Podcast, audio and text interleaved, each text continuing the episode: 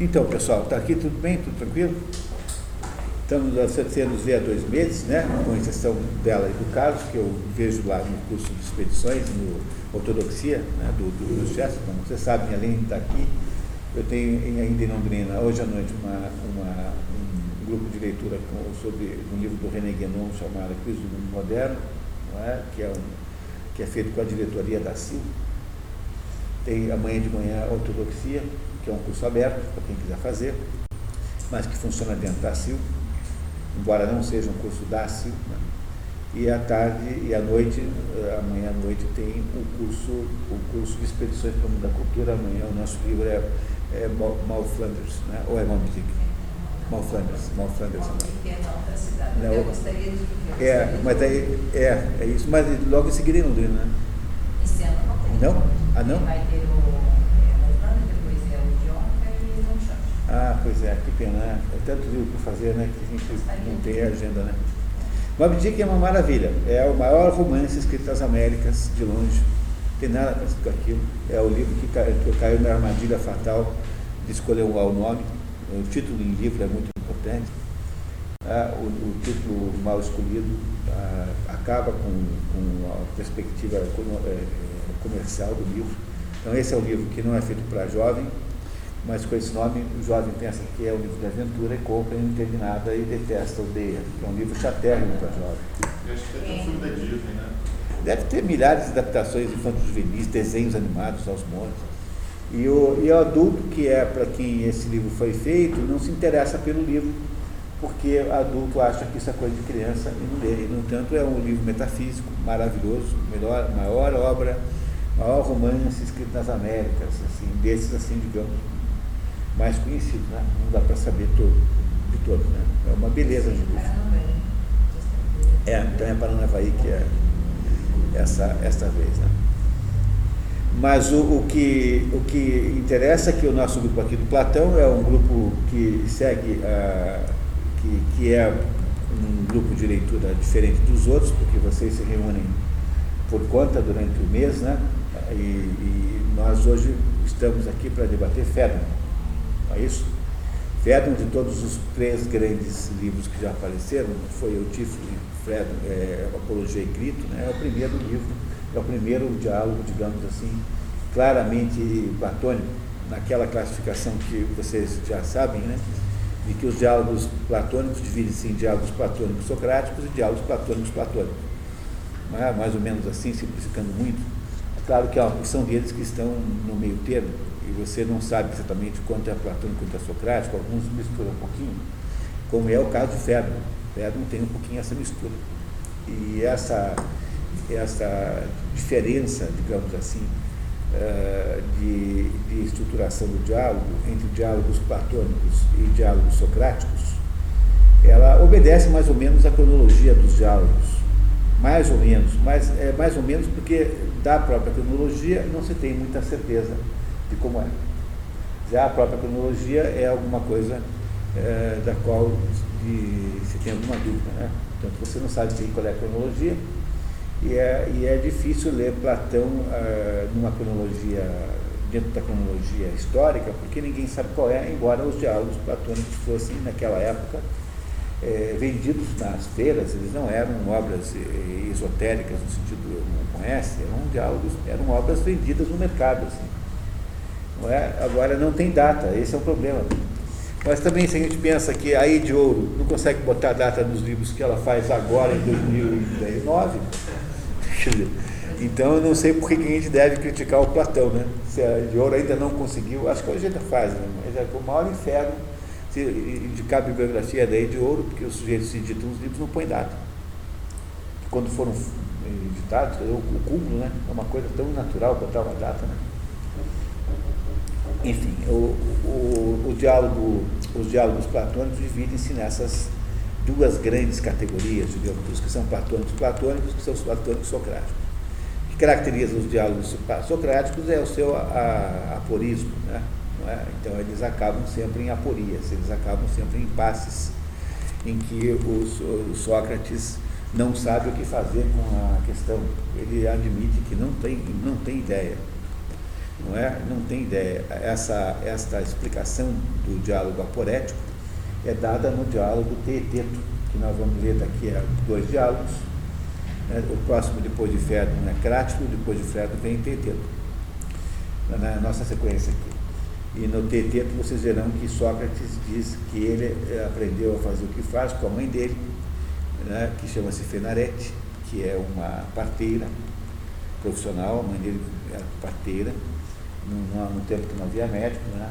e ela dizia que, dizia que, eh, o que o que a mãe dele faz com as mulheres, quer dizer, que é viabilizar o filho, né? viabilizar o nascimento do filho, Sócrates faz com as ideias, que é viabilizar o seu nascimento. A diferença entre as duas coisas é que enquanto ah, enquanto as crianças são claramente crianças, eles nascem vivas ou mortas, mas não há muita dúvida sobre o que nasceu. O caso dele é muito mais difícil porque ele precisa saber se aquilo que nasceu é uma ideia que tem algum valor de verdade ou se é uma, um ovo sem gema. É essa expressão que o próprio Sócrates usa. Né? Se aquele troço ali tem algum valor, portanto, o trabalho dele, o parteiro que ele representa, essa é a razão pela qual o método socrático é chamado de maêutico, maêutico, maêutico porque ma, significa é, é, ligado ao parto em grego. Maêutico é, é, é do parto, né? partejar, partejante.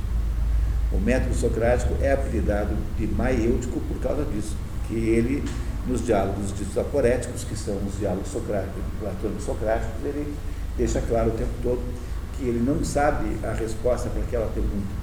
Ele apenas eh, esteve tentando fazer o parto da resposta no seu interlocutor. Né? O interlocutor de Sócrates é que eh, tem que aparecer com uma resposta significativa, satisfatória para aquela pergunta de um problema filosófico que quase sempre não é Sócrates que propõe. Dificilmente é Sócrates que propõe um problema, ele quase sempre irá, de vez em quando é ele. De vez em quando é ele. Por exemplo, no Menon, que é um diálogo importantíssimo, é, é aliás parente desse Fedon aqui que nós vamos ler hoje, né? Da. Uh, o Menon, o Menon é um diálogo que começa muito chato, com uma porção de conversas uh, muito sem cabimento, até que uma hora alguém, alguém propõe alguma coisa, ou é o Sócrates propõe é, uma pergunta de verdade, de verdade e começa o diálogo. Uh, os diálogos platônicos, esses diálogos escritos aí, são muito literários, são obras feitas com muita competência literária, quase todos eles poderiam ser filmados mais ou menos a partir da estrutura que já tem, eles dariam peças de teatro facilmente. É difícil estudar isso como uma peça de teatro, porque você não tem tempo de raciocinar, né? Então, a filosofia a gente estuda lendo. O texto, afinal de contas, é o maior instrumento de estudo de filosofia de todos, é o mais importante de todos. Você podendo é, trabalhar com lápis na mão, podendo riscar, podendo voltar atrás, meditar, é, todos os outros meios são menos interessantes do que esse. O método por excelência de estudar filosofia é pela, pela leitura. Pelo menos me parece assim, na minha experiência pessoal. Os outros todos ajudam, tal, mas esse é, na minha opinião, o grande método de estudo de filosofia. E o, e o, e o não sei se aqui soltou a mídia, hein? Acho que estava gravando. Ah, é? Tá, E aí, o, e aí o, o que o, os métodos, o que os diálogos aporéticos fazem é, é apenas mostrar é, mostrar para o interlocutor de Sócrates o quanto ele não sabe aquilo que ele pensa que sabe. Ou seja, são, são, são um método de destruição, é um método de intervenção na mente do outro, destruindo o que o outro é, pretende dizer. É, isso é, de todos, os, de todos os assuntos, o primeiro, o primeiro. A primeira coisa que interessa em filosofia é desembarcar da autoilusão é por isso que o método dialético tem essa importância tão grande que tem, porque é isso justamente o que ele faz.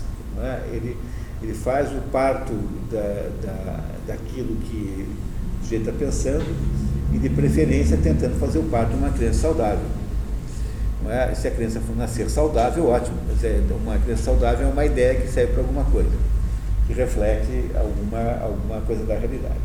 Alguns diálogos socráticos ele não, não não chega a nenhuma conclusão, há um outro em que ele chega a conclusões absurdas, como Hipias Menor, em que o, a conclusão no final é tão absurda que o Sócrates mesmo admite que ele não acredita naquilo que ele acabou de concluir, porque é tão sem cabimento aquilo. Né?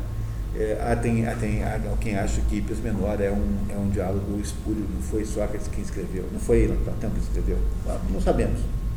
Haverá uma polêmica interminável sobre essas autorias, com exceção de um, uma pequena parte, vocês receberam um documento em que há então essa avaliação né, de autorias possíveis, né? acho que vocês receberam esse documento logo no início, né?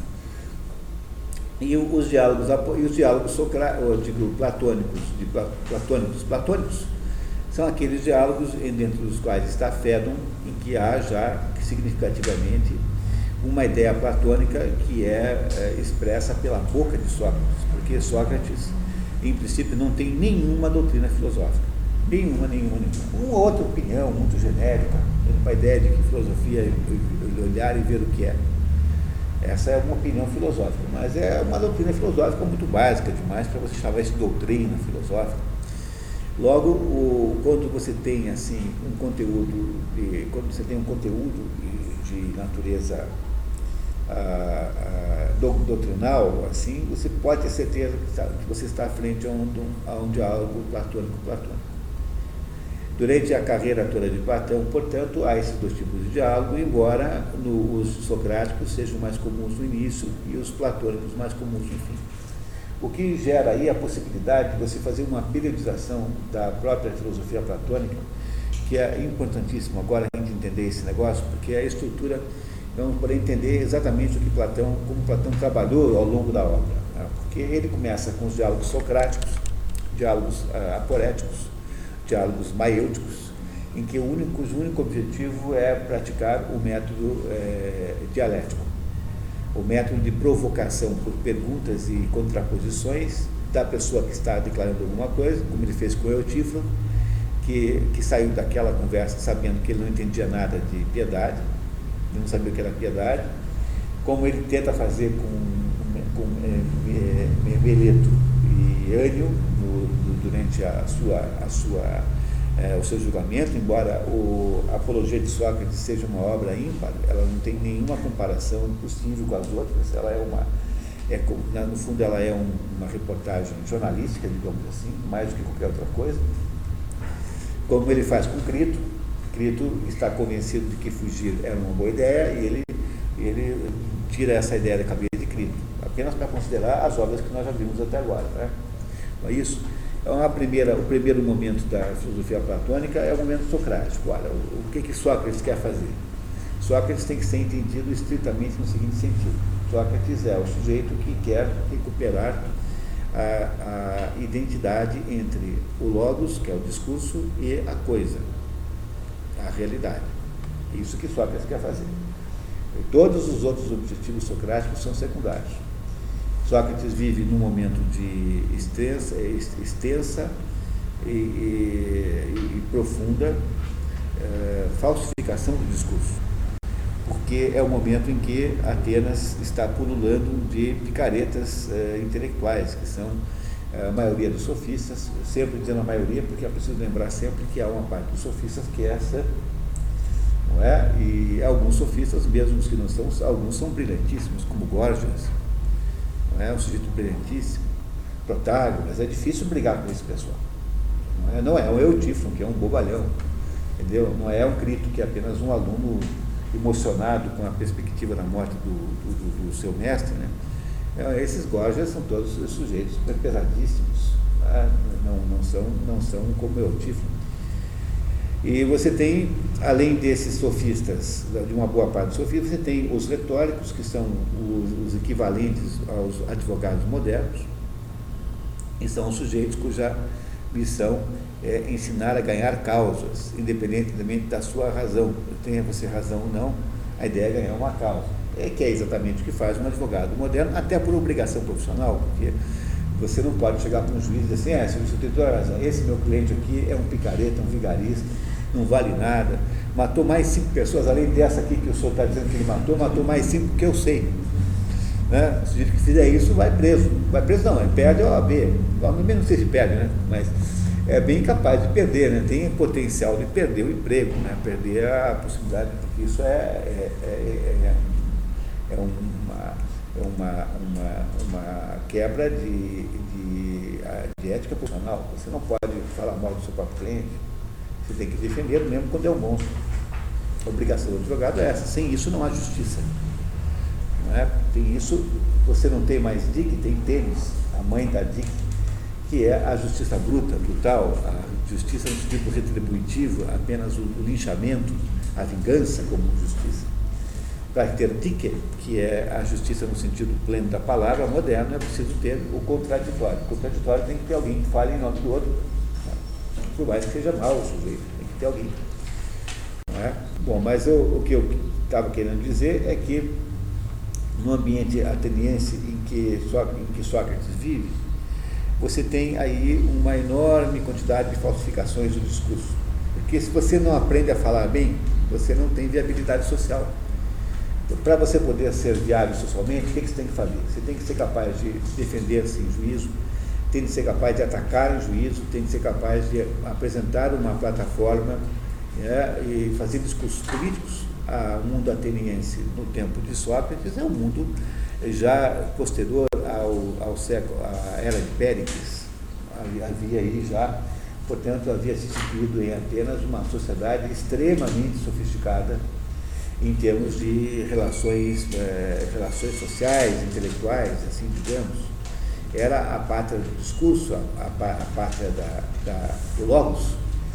E, e, o Logos tem que corresponder à verdade. E toda vez que ele se desvincula da verdade, você tem então o, a, a utilização do Logos para fins ilegítimos. Que fins são esses? São os fins que. Logos, logos é uma palavra tem muitos sentidos, mas você pode aqui entender logos como sendo palavra e por decorrência, né, discurso. Logos é a palavra e o discurso. Logos é, no fundo, aquilo no que nós somos feitos a imagem e semelhança de Deus. Essa que é a verdade. Porque você não deve imaginar jamais que Deus tenha uma aparência humana. Nós não temos uma, não somos cópia da aparência física de Deus, porque Deus não tem aparência física nenhuma. Deus é uma entidade é, meramente. Não, Deus não tem, não tem matéria, tem sua forma. Não é? Então, Deus não é um símbolo no sentido aristotélico dessa palavra. Deus é apenas uma, uma abstração, é uma entidade que é intelecto pura, ação pura, não é atualização pura. Ela não é, ela não tem é, uma, uma qualificação física.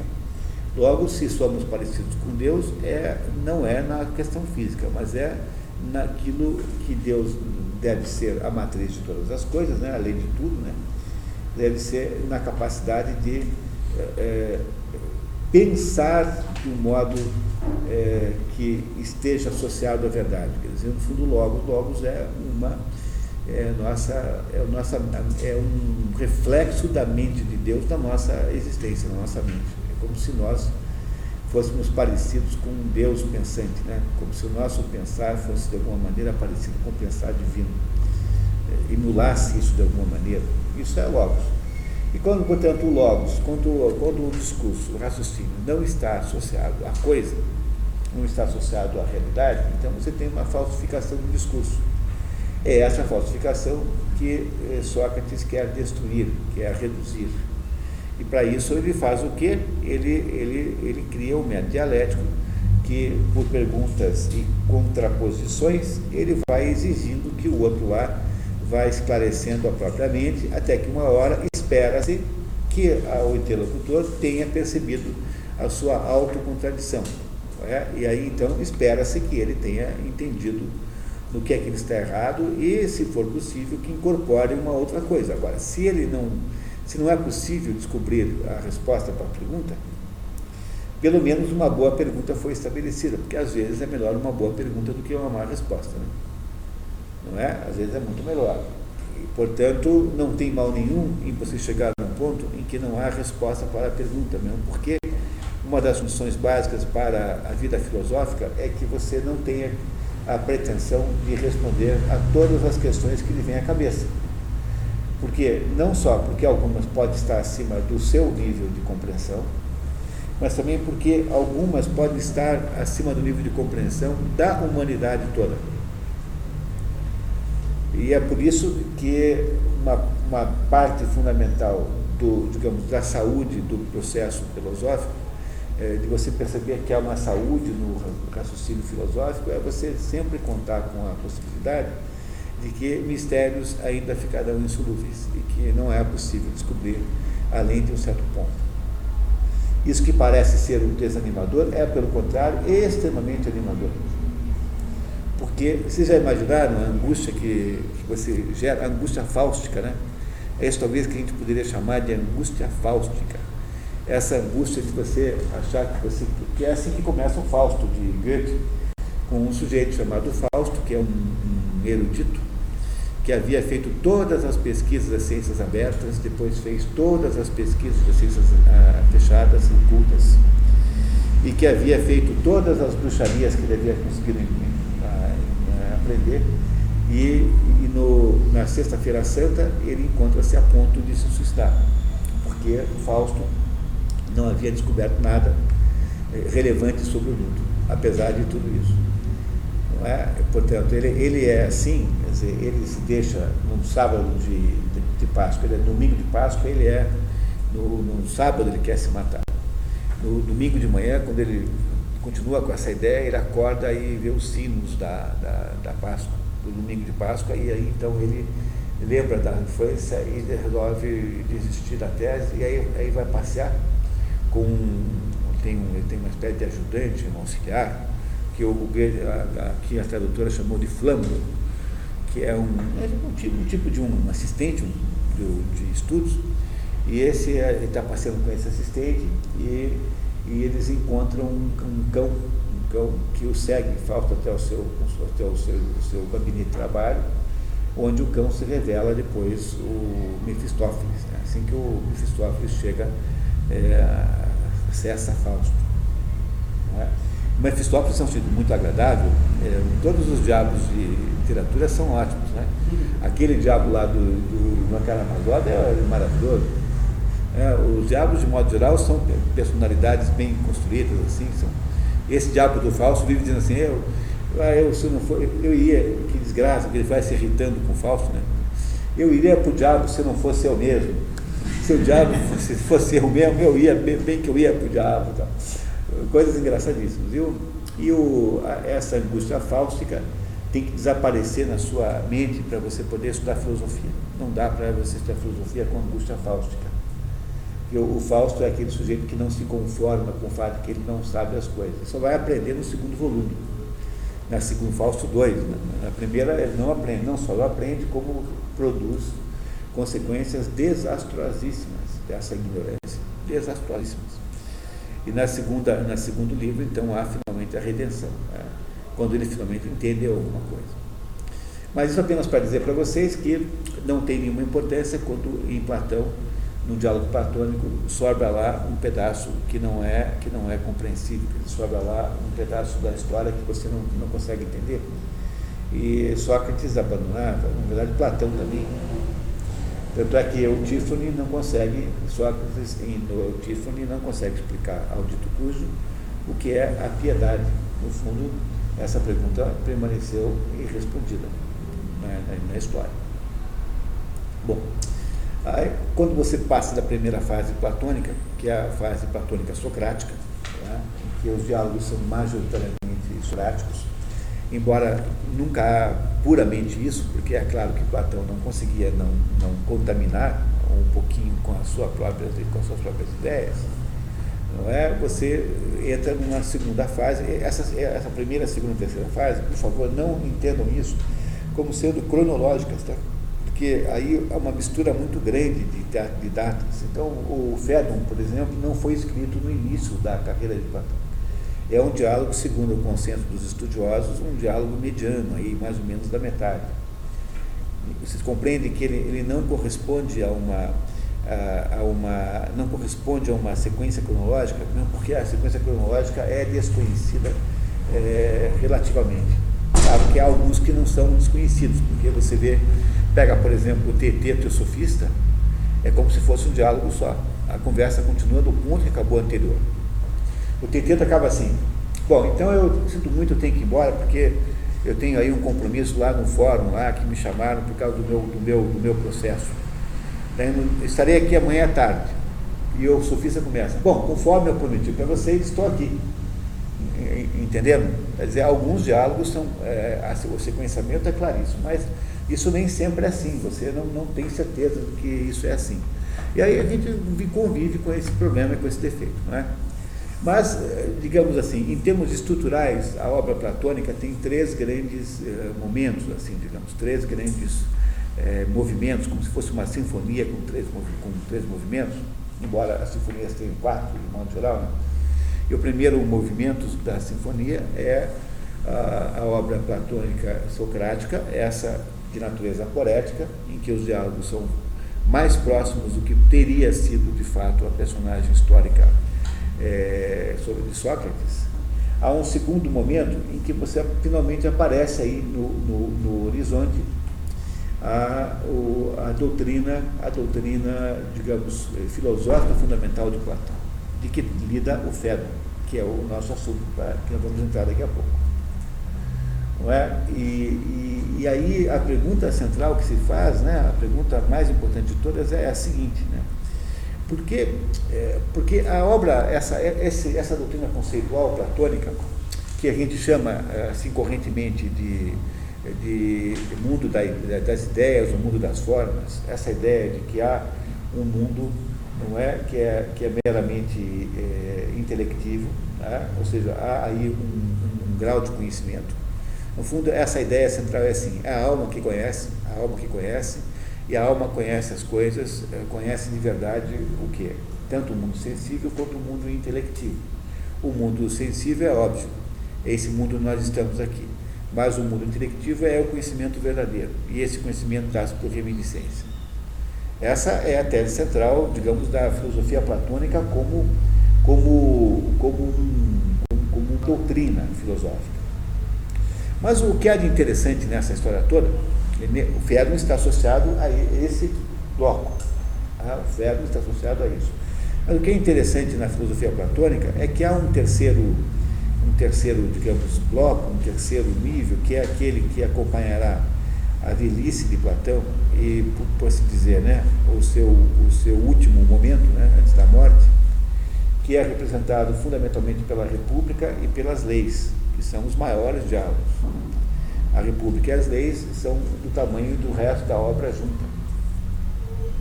E são dois diálogos seguramente da maturidade. Ou se não for da maturidade, são diálogos que estão próximos da maturidade. Né? A lei certamente está na maturidade, porque é o último diálogo que Platão escreveu de fato. E nesse, nessa terceira fase, o que acontece de interessantíssimo e de estranho é que some completamente a, a, teoria do mundo das ideias e do mundo da, da, da, das, das, das formas. Platão se desinteressa enormemente pelo assunto. Não é que ele diga assim, não, tudo está errado. Não é isso não, hein? Tá? Até mesmo porque Timeu, que é um, um diálogo de maturidade, claramente tem é, aí ainda a retomada, é a última retomada importante da teoria das formas e das ideias, é Timeu que é um diálogo da maturidade. Não é que ele tenha desistido dessa ideia. Ele não desistiu, é que ele simplesmente, é, quase que assim, como um, quase que naturalmente, digamos assim, é? ele, ele é, chegou em um outro lugar para o qual ele não precisa mais da teoria das formas. E a compreensão desses três estágios aqui é fundamental para a gente entender o Fedon. Por quê? Porque o que eu estou dizendo é o seguinte, que o primeiro, digamos, a primeira fase platônica é a fase em que Platão está relatando o método dialético platônico socrático, basicamente Sócrates. Sócrates teve a grande contribuição de Sócrates qualquer é? é a contribuição do método dialético. É claro que ele tem uma contribuição eh, histórica muito maior do que isso, que é, o, a, que é a própria criação da filosofia, né, como atitude existencial, como postura de vida. Mas, eh, sob o ponto de vista, digamos, de filosofia estricto senso, ele é, a contribuição dele é o método dialético. A segunda fase, Platão começa a botar na boca de Sócrates é, ideias que são da, de Platão, que não são ideias socráticas, ideias que Sócrates não teria tido sozinho. Podemos pressupor completamente que essas ideias não são de Sócrates, são, são platônicas. E na terceira fase, Platão mais ou menos abandona é, esta, essas, é, esse conjunto de ideias é, que é a teoria das formas e a teoria das ideias.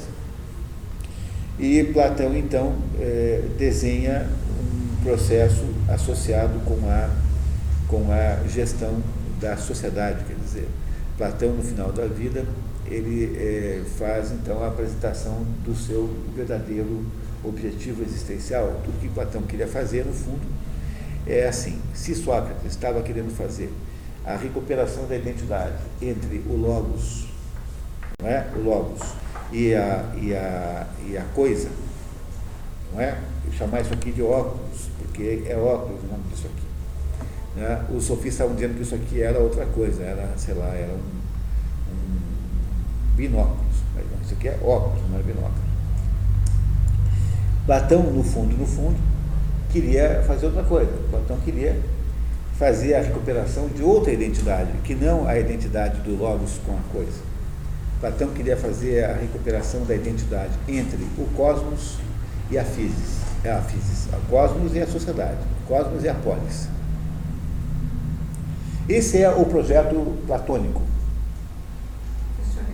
Então, vamos lá, é, é, é, muito importante vocês entenderem isso, tá? porque isso é mais ou menos o, o esquema geral da obra platônica. Né? Sócrates quer fazer a recuperação da identidade entre o logos e a coisa, quer chamar as coisas pelo seu verdadeiro nome, quer ser capaz de voltar a ter honestidade e veracidade na palavra humana. Então, a filosofia procura a verdade. Então, a filosofia é justamente isso, é um exercício de recuperação dessa identidade por contraposição ao quê? A todos os, des, os desvirtuamentos do Logos que havia em volta, sobretudo naquela época de excessiva é, retórica, que era o momento em que Sócrates vivia. Platão quer fazer uma outra coisa, uma outra recuperação. E qual é a recuperação que Platão quer fazer? Ele quer fazer a recuperação do cosmos ou da, da, da physis, pode também chamar assim, porque no fundo é a natureza, né? o cosmos ou a physis, que é que isso volte a coincidir com a polis, ou seja, que a polis esteja governada de acordo com determinadas regras, que são eh, as regras que governam o cosmos. O, a, o cosmos. Portanto, você vê que Platão e Sócrates têm uma coisa em comum, ambos são filósofos morais, antes de mais nada, mais do que qualquer outra coisa. Não é o caso de Aristóteles. Aristóteles não é o filósofo moral, embora Aristóteles tenha, obviamente, uma obra moral muito importante, sobretudo a Ética Nicômaco, isso não transforma Aristóteles num filósofo moral. Tem um, pedaço de Aristóteles que é moral, mas ele não é, ele é moral indiretamente, não diretamente. Ah, diretamente, Aristóteles quer fazer a descoberta da estrutura da, da, do, do, do, mundo sensível. Por que, que o mundo sensível é o mundo sensível? Por que, que o mundo não sensível é não sensível? No fundo, Aristóteles tem um, projeto filosófico muito mais uh, objetivo, com objetos muito mais externos do que tem Platão e, e Sócrates. Platão e Sócrates querem fazer, na verdade, duas recuperações de natureza moral. Compreenderam isso? Que o projeto platônico é um projeto tão de natureza moral quanto o projeto, o projeto de Sócrates. Só que o que eles querem consertar são coisas diferentes.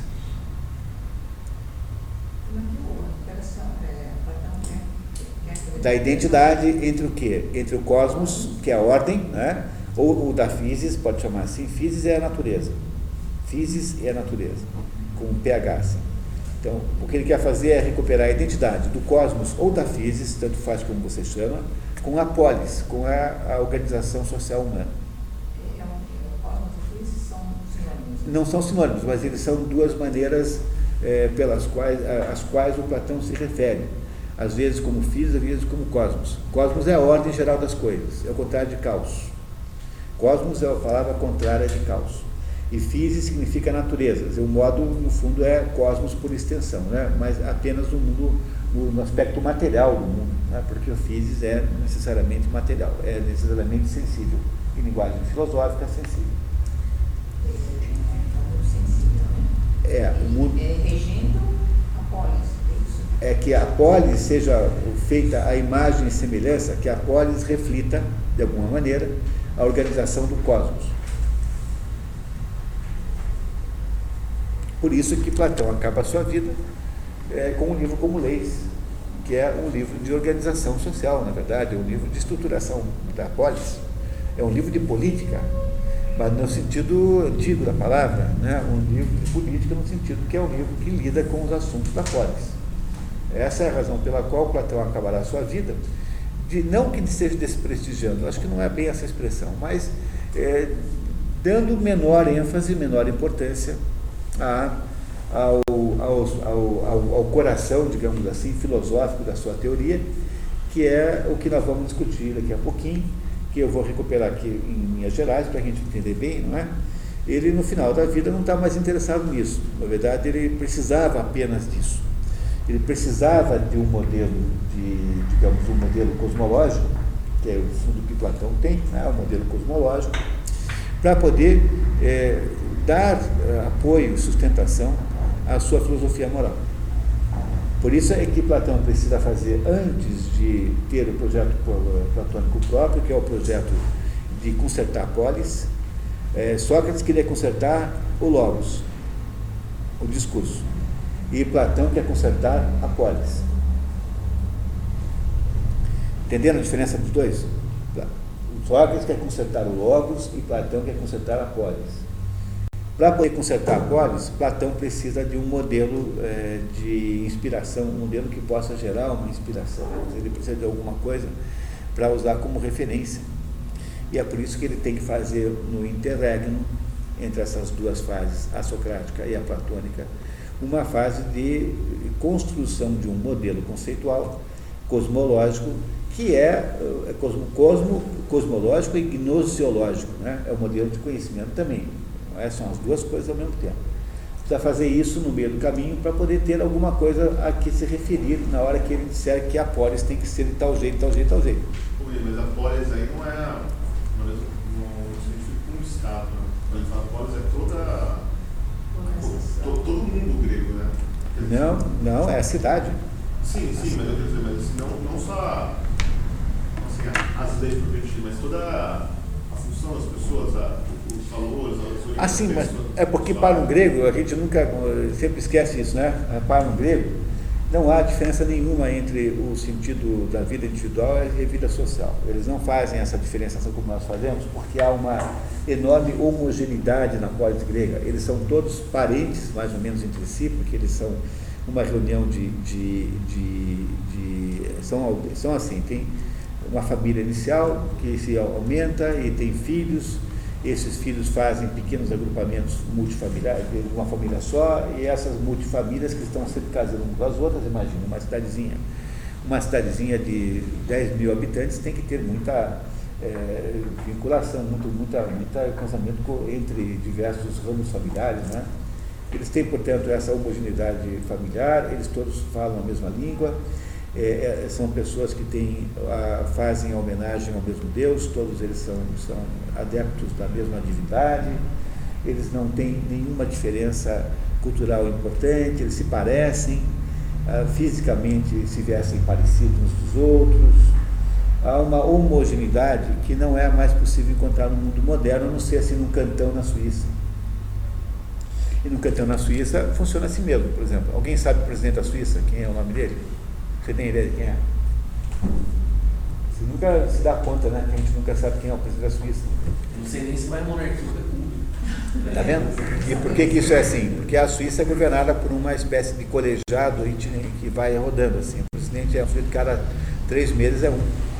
E esse colegiado, porque na Suíça o governo central não tem importância. O que lá funciona é o governo cantonal. O cantão suíço é onde existe a vida política real. Por que, que isso é assim? Porque a Suíça é minúscula, aquelas aldeias estão entrincheiradas no meio das montanhas, logo elas têm uma, é, uma espécie de, de, de, proteção natural contra as contaminações externas, é? eles são ah, introvertidos e eles então têm uma existência cultural homogênea. O suíço é assim. Logo, toda a vida política é feita dentro daquele contexto da aldeia. Lá chama-se cantão essa entidade administrativa mínima. Os cantões elegem lá determinados representantes, que elegem um colegiado que, cujos representantes, cujos participantes se alternam no cargo de presidente. Logo, a Suíça tem um presidente que muda o tempo todo. E não tem a menor importância, porque o presidente da Suíça não, não está dentro da vida concreta do suíço comum. Esse suíço está preocupado em saber como é que é lá o seu cantão. O lugar do mundo mais parecido, portanto, com isso que nós chamamos de modelo antigo é talvez a Suíça, os cantões suíços.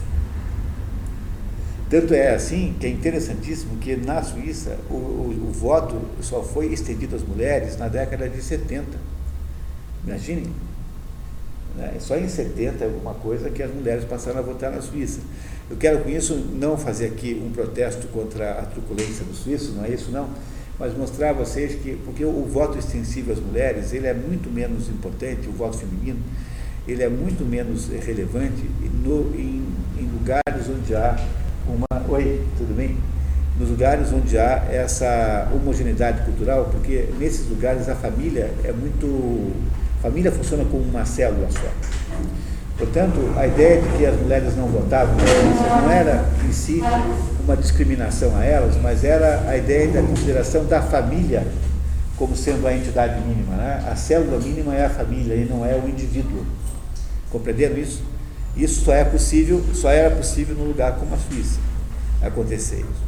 E a cidade grega é mais ou menos assim. Você imagine que na guerra de Troia havia lá 100 mais ou menos 100, 100 reis, é, a maioria reis de pequeníssimos lugares, assim, de cidades muito pequenas, é, muito pequenas, quase sempre em ilhas, ou se não em ilhas cercadas de alguma maneira pelas montanhas, ou seja, com, muita, com muito isolamento físico, ou pelo mar ou pela montanha, né, uma das duas coisas, e que eram, cada uma delas, uma espécie de entidade que se, se, se, se uh, bastava a si própria. Essa é a polis é, grega que Platão quer consertar. E aí você passa a entender por que, que Platão passou a vida inteira insistindo em fazer lá em Siracusa aquelas três tentativas de montar lá um governo com base no rei filósofo. É, é, é preciso admitir-se que as três foram diferentes, não foram o mesmo jeito de fazer. Mas seja como for, mesmo assim, foram três tentativas diferentes de tentar montar lá na Siracusa o rei, o rei filósofo, o governo do rei filósofo. É? No fundo, a filosofia de Platão é uma filosofia moral, não é uma filosofia no sentido especulativo como é a de, a de Aristóteles. É muito importante entender isso, essa diferença, senão a gente não entende Platão. Essa é a razão pela qual, no fundo, Platão não conseguiu desenvolver de termo, em termos muito profundos o seu próprio é, conceito de mundo das ideias. Porque há perguntas constrangedoríssimas nisso. Por exemplo, quando eu considero o mundo das ideias, é, ou das formas, né? então eu sou capaz de entender, digamos assim, sou capaz de achar natural que Platão me diga que tem um cachorro ideal, é, que é o cachorro, o modelo de cachorro que está lá no mundo das ideias. Então tem um cachorro ideia, está lá no mundo das ideias. Mas a mesma coisa vale também para as cadeiras, camas e, e vestidos de, de noiva. Não é uma boa pergunta? As coisas feitas pela mão do homem também são tentativas frustradas de reproduzir um modelo, uma ideia que está no mundo, que está num, num grau de abstração muito alto. Nesse caso, a forma está no mundo concreto, né? É, não sei, porque pode ser que sim, pode ser que não, não sei. Platão nunca eh, conseguiu responder essa pergunta. A pergunta não está em diálogo nenhum, pelo menos desses, uh, digamos que, que eu me lembro que eu li quase tudo. É? Quer dizer, a, a, pergunta não está no, no, na boca de ninguém. Mas é uma pergunta muito complicada essa. Por exemplo, quando você tem, quando você tem um, um mundo das ideias, então eu tenho um modelo para cada tipo de eh, para cada tipo de entidade que está aqui embaixo no mundo sensível, não é? Bom, mas se cada espécie, né, se cada espécie está representada no mundo das ideias, e as espécies são muito, muito, muito é, plurais, quer dizer, há muitas espécies. Pega, por exemplo, as espécies como, se você vai incluir, se você vai incluir o mundo natural, já é incrível, não é? Todas as espécies de cobras, espécies de passarinhos, espécies não sei o quê. Agora pense no mundo artificial, então. automóvel. Tem automóvel de carga, de corrida, não sei o que, não sei o que, não sei o que, não sei o que, não sei o que. Então, será que, eh, ao eu imaginar que o mundo das ideias ele está a, a, a incorporado, né? ele está sediando todas as espécies que existem, será que, que não há aí uma pluralidade muito grande que me obriga a, de alguma maneira, imaginar um grau mais alto, que está um degrau acima, onde haveria finalmente uma unificação? Porque, porque no fundo, no fundo, né, eu preciso unificar em algum momento. Né? E Platão fala isso, na verdade, né? com a ideia do, do número um, que ele aprendeu com os pitagóricos. A gente vai tudo ver isso depois com calma.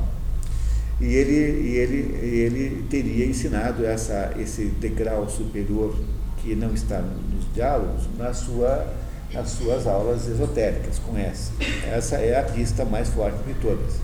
Não é? Que na grafa dogmata, que é, são os ensinamentos não escritos, Platão, ah, do mesmo modo que os pitagóricos, teria feito então um trabalho de lidar apenas com os iniciados a quem eram contados, né, a quem era contado esse nível superior, que é o nível dos princípios, não é mais o nível das coisas, mas dos princípios.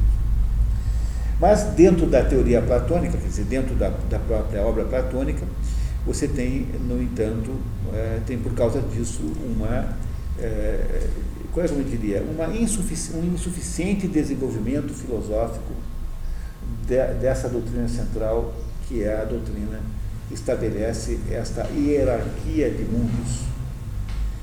E isso pode ser atribuído a duas razões. A primeira razão é que Platão, no fundo, no fundo, não estava querendo desenvolver isso, estava querendo fazer uma outra coisa de que isso era apenas um meio, é, um instrumento de acesso. E a segunda é que ele deixou toda a explicação para o mundo esotérico com S, para a grafa dogmata. E essa é uma possibilidade também de ser a explicação verdadeira. Como for, você queira cair sempre na primeira hipótese, porque a primeira hipótese diz o seguinte, que no fundo, no fundo, Platão, na sua obra exotérica, que são os diálogos, esses que nós lemos hoje, não é? ele queria apenas mostrar para a polis, a cidade, a sociedade da época, como é que é o jeito certo de ser a sociedade, se você for respeitar aquilo que está implícito da estrutura do cosmos, que parece ser, no fundo, o sentido final da obra de Platão. É para isso que Platão escreveu sua obra. É? Então, fazendo a recuperação dos três momentos, apenas para ela entrar na conversa, é? no primeiro momento, Platão é igual a Sócrates. Sócrates quer fazer o quê? Quer fazer a recuperação da identidade entre o Logos e a coisa. Ele quer que a palavra deixe de ser instrumento de mentira. Ele quer contrapor-se contrapor aos picaretas e vigaristas intelectuais da época, que ensinavam a usar a palavra como um instrumento de ganho de poder, enfim, instrumentos eh, associados com a verdade. Logo, Sócrates inventa a filosofia no sentido moderno da palavra, porque justamente estabelece um contraponto a essa, digamos, tendência de época, que todo mundo está querendo transformar a palavra num instrumento de ganho pessoal e ele está dizendo que ele começa que não ganha nenhum centavo porque nenhuma aula é paga. Ele começa então dizendo que ele, para demonstrar como ele não está interessado na, na, na, no Logos como instrumento econômico, de que a, os ensinamentos que ele faz são gratuitos. E com isso ele cria esta, digamos, ideia pela boca de Sócrates que filosofia é a busca da verdade, ou seja, é quando o logos corresponde com a coisa. Fazer o logos corresponder à coisa. O segundo momento platônico é quando ele constrói, então, uma doutrina é, filosófica para sustentar essas coisas todas que ele está dizendo. E essa doutrina filosófica é composta de, de, de, de uma gnoseologia, quer dizer, de uma, de uma, de uma teoria do conhecimento, da, do processo de conhecer que é o que nós vamos estudar daqui a pouquinho com fé, já entramos nesse assunto. E no final, essa, essa gnoseologia platônica vai aos pouquinhos ficando menos importante, vai mais ou menos ficando só como um plano de fundo, ao qual ele não se refere mais, e irá, irá mais ou menos se diluir nas obras finais, com exceção de Timeu, onde há uma retomada disso, Timeu ainda há, mas nas outras obras todas, ele vai se diluir até o ponto de não ser mais é, relevante né, para uh, os diálogos tardios, aqueles feitos na sua é, velhice. É, Platão viveu 80 anos, teve tempo, diálogos, teve diálogos de velhice. E nesses últimos diálogos, então, Platão tem muito mais um viés, é, digamos assim, de, de indicação da identidade perdida. E a identidade perdida aí não é como a de Sócrates, entre o logos e a coisa, mas é entre o cosmos e a polis. Não é? é outra identidade que ele quer recuperar. É por isso que eu disse a vocês que tanto um quanto o outro são filósofos essencialmente é, morais, natureza moral. Portanto, tem, os dois têm um componente educacional que Aristóteles não tem à primeira vista. Não é? E aí, quando você pega, por exemplo, o livro do Werner Jäger, Paideia, Werner Jäger escreveu um livro de mil e poucas páginas, mil e trezentas páginas, sobre o processo educacional é, grego. E o último ele, ele, ele pula de, de Platão para Demóstenes. Demóstenes é um sujeito do tempo de Aristóteles, que era um sujeito famosíssimo, porque ficava implicando lá com Filipe da Macedônia, tinha lá como inimigo central Filipe da Macedônia, e que fazia campanha contra o Filipe, dizendo que o Filipe da Macedônia ia ser o, o destruidor de Atenas, do mundo grego, e de fato tinha razão, né? Foi mesmo, porque foi o Filipe da Macedônia quem quem, é, quem submeteu os gregos antes do Alexandre, que é filho do Filipe. Não é? Então, esse Demóstenes, o, o, o vê no Demóstenes mais potencial educacional do que ele vê em Aristóteles. O que é uma coisa, é, digamos assim, independente do mérito que tenha isso, não vamos nem discutir o mérito, é uma ideia muito sintomática do fato de que Platão tem muito mais aplicação concreta ao, ao comportamento humano do que Aristóteles tem, apesar da Ética Nicômaco, que é uma obra enorme, enorme mas Aristóteles não é um, um, um filósofo moral, é um filósofo é, num sentido muito diferente. Né? Ele, não, ele não se parece muito com Platão. Platão tinha um desinteresse profundo qualquer espécie de especulação sobre o mundo físico, sobre a física, Aristóteles escreveu, a maior parte da obra de Aristóteles é uma obra de descrição do mundo físico. Aqueles, aqueles livros dos animais, entendeu? das plantas, ah, em termos de volume de linhas escritas, a obra de Aristóteles que sobrou é uma obra sobre o mundo físico. Só que ele não retoma isso do modo como um pré-socrático fazia, ele retoma isso do modo como um filósofo faz. Não é? Ele não está interessado apenas na descrição, ele está interessado nas pré-condições, aquilo que é necessário que exista, é, que são sempre condições metafísicas, porque aquilo que faz as coisas existirem precisa existir antes das coisas, logo elas são sempre existências metafísicas. Não é? Porque para você poder, para que alguma coisa possa existir, é preciso que ela tenha a potência de existir. Ora, a potência de existir necessariamente tem que existir antes da coisa existir. Portanto, ela é fora do mundo físico.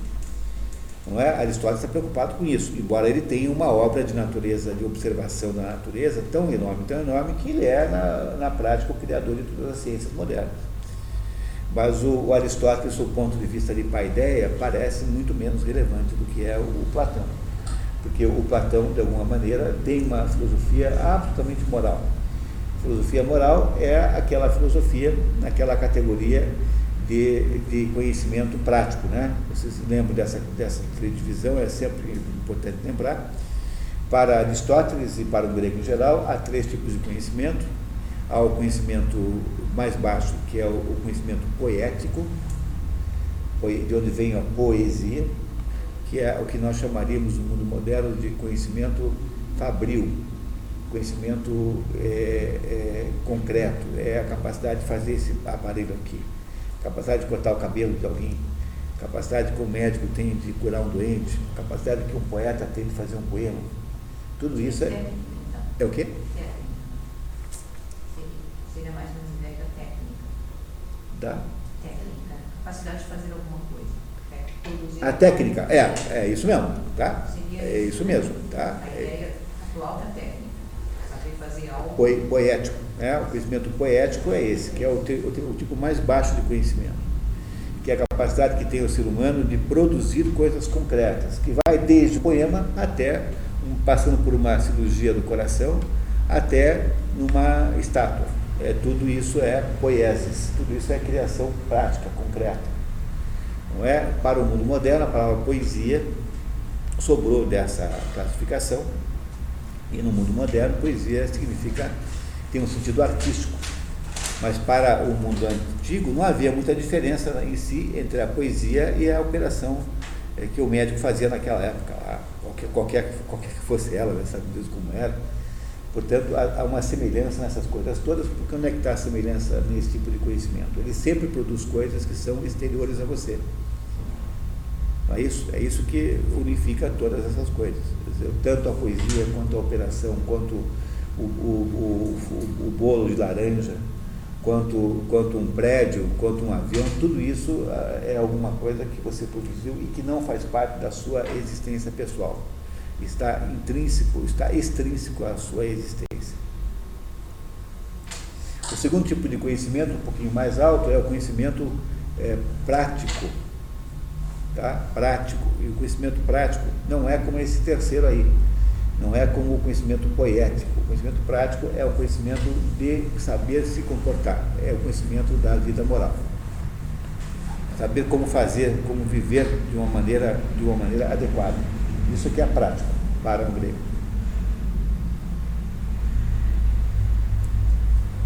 E saber como se vive de um modo uh, bem é, aplica-se tanto ao indivíduo quanto à sociedade. Portanto, dentro desse conhecimento prático, há dois ramos, mais ou menos. Temos um conhecimento prático individual e um conhecimento prático coletivo. Por isso que na, na obra aristotélica, os dois livros escritos mais conhecidos desse tipo de conhecimento são a Ética Nicômaco, que lida com, com, com o comportamento do indivíduo, e a Política, que lida com o comportamento do Estado.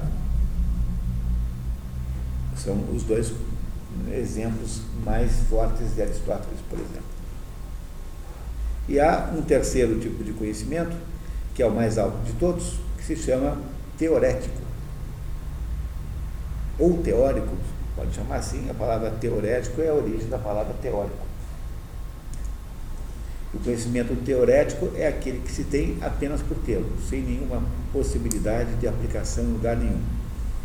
Se o conhecimento, é, digamos, é, industrial, aquele lá de baixo, né, o conhecimento técnico, digamos assim, ele se manifesta nas coisas e nas coisas externas. Se o conhecimento prático manifesta-se no comportamento da pessoa, o conhecimento teorético não se manifesta em lugar nenhum, a não ser na consciência é, que a pessoa tem do mundo. Ou seja, ele é um conhecimento gratuito, no sentido de que ele não está envolvido com nenhuma espécie de obrigação de, de aplicação. É o conhecimento por excelência. E desse conhecimento teorético você tem uma subdivisão. O conhecimento teorético mais baixo é o conhecimento do mundo físico. Um pouquinho acima está o conhecimento da matemática. E no alto, no conhecimento mais alto de todos, é a metafísica. Ou seja, dentro do teorético há uma gradação entre físico, que é onde estaria o cientista, digamos, moderno, um pouquinho acima ao conhecimento matemático. Ou matemática, os números não pertencem ao mundo físico, os mundos pertencem a uma, uma abstração, basicamente. E, e no alto, no topo de tudo, ao conhecimento metafísico. Então ficou facílimo de compreender isso, né? Metafísico no sentido do Aristóteles. Do sentido do Aristóteles. Mas, de certo modo, é como Platão também acha isso. Só que não, Platão. Não, é do, ah, não, não, não, não, no sentido grego. Né? É, de certo modo, o, você pode achar que Platão não está de acordo com isso, quando você considera que para Platão os números é que são a metafísica. Porque como Platão é, como Platão é um, é um, é um pitagórico, para ele o número um não é o número um, não é a unidade no sentido algébrico da palavra, no sentido aritmético da palavra. É? Para Platão, o número um significa o princípio da unidade. Não é? O número dois para Platão é o princípio da dualidade. E assim por diante. Portanto, para Platão, os números, porque ele é um pitagórico, os números têm um sentido metafísico em si próprio. Por isso que Platão irá eh, seguramente fazer uma divisão mais simples, se ele tivesse interessado em fazer essa divisão, porque ele também não faz. Mas essa divisão que eu acabei de fazer é mais ou menos o consensual nos gregos, pode ter variações conforme um outro autor, mas é a mentalidade grega que achava que bem embaixo estão os conhecimentos de natureza materiais, físicos. Não é materiais só, porque também é o conhecimento médico também é esse tipo, né? que é o conhecimento poiético. Poiesis é fazer, em grego, poiesis é fazer. De onde vem a palavra poesia. Só que a poesia, modernamente, só se aplica a, a trovinhas e, e, e, e estrofes, não é? Quer dizer, a poesia passou a ter um conteúdo artístico, modernamente, mas para um grego, uma poesia, no sentido de que é um resultado de poesia, seria qualquer coisa concreta.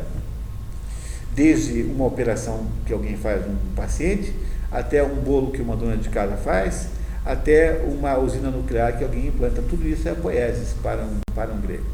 É o conhecimento mais baixo de todos. É? Aí, um pouco acima, está o conhecimento prático prático no sentido moral da palavra, o conhecimento que orienta o comportamento da vida. E, e esse conhecimento prático pode ser tanto de âmbito pessoal quanto de âmbito coletivo. Quando é de âmbito coletivo, ele se é, mistura mais ou menos com a ideia grega de política, que não é a ideia moderna de política, a ideia grega de política, ou seja, normas para a condição da polis, que para um grego eh, não está eh, dissociada dos interesses coletivos, porque há uma homogeneidade tão grande, tão grande, que a polis e a sociedade são uma coisa só.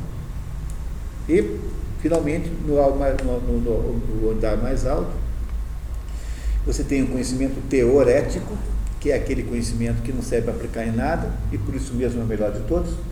Eh, na metafísica, Aristóteles diz textualmente que a metafísica é de todas as ciências mais inútil, mas de todas elas a mais importante, porque não há meio nenhum de usar a metafísica para qualquer é, é, uso prático, no entanto, sem ela não há nenhuma possibilidade de entender as outras. Logo, a metafísica é, dentro das ciências teoréticas, a rainha, não é? Na, no modelo aristotélico.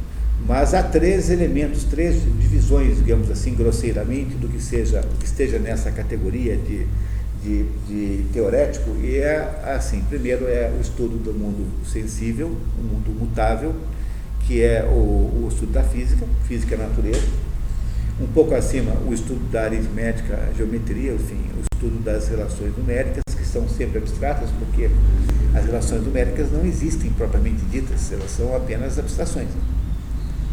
Não é, não é isso? O que é 2 mais 2 igual a 4? Qualquer coisa, pode ser 2 mais 2 igual a 4, basta, né? o que você está, na verdade, debatendo não é o que é que é igual a 4, se são bananas, maçãs, mangas ou, ou carambolas. Você está discutindo que 2 mais 2 é igual a 4, genericamente. x mais y é igual a z. Portanto, você pode fazer esse estudo todo com base em, em incógnitas.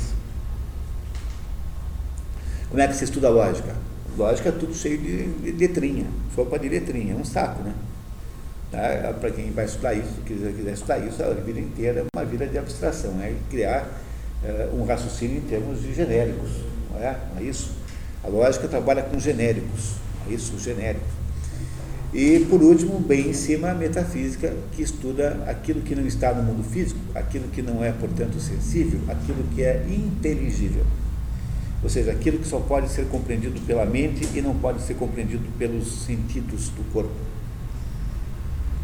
como aquilo que você produziu pela, pelo conhecimento é, poético é, tende a perseguir, tende a ser belo, porque as coisas que você faz práticas deviam ser todas belas.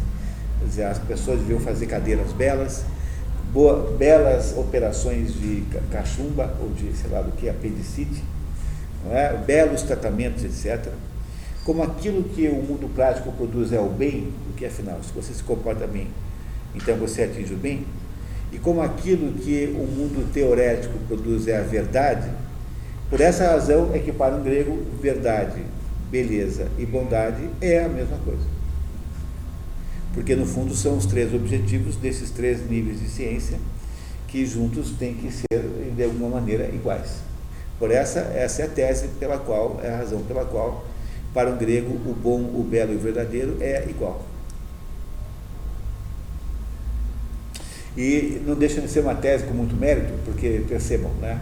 As crianças pequenas fazem justamente esse raciocínio. Então, a criança pequena acha que o pai e a mãe é, é, que são as pessoas mais bonitas do mundo.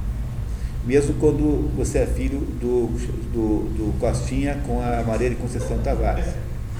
Entendeu? Mesmo assim, você acha que o pai e a sua mãe são as pessoas mais bonitas que existem. Porque, porque entendeu? Você, a criança confunde a bondade daquela, daquela eh, relação paternal e maternal com beleza. Entenderam que na, que na nossa psicologia essa é uma defesa muito, muito alta, né? muito grande. Né?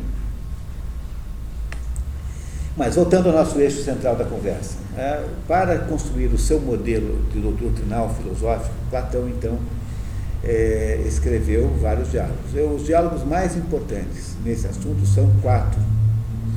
São os seguintes: Fédoro, Menon, Fédon e Banquete.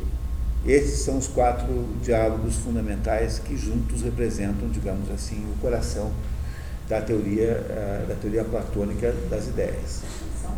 De novo, vamos lá. Fédoro, Menon ou Menão, né? como você quiser chamar. Fedão ou Fedão. É, Fedão fica estranho, né? Não fica muito simpático. Assim. E o, o banquete.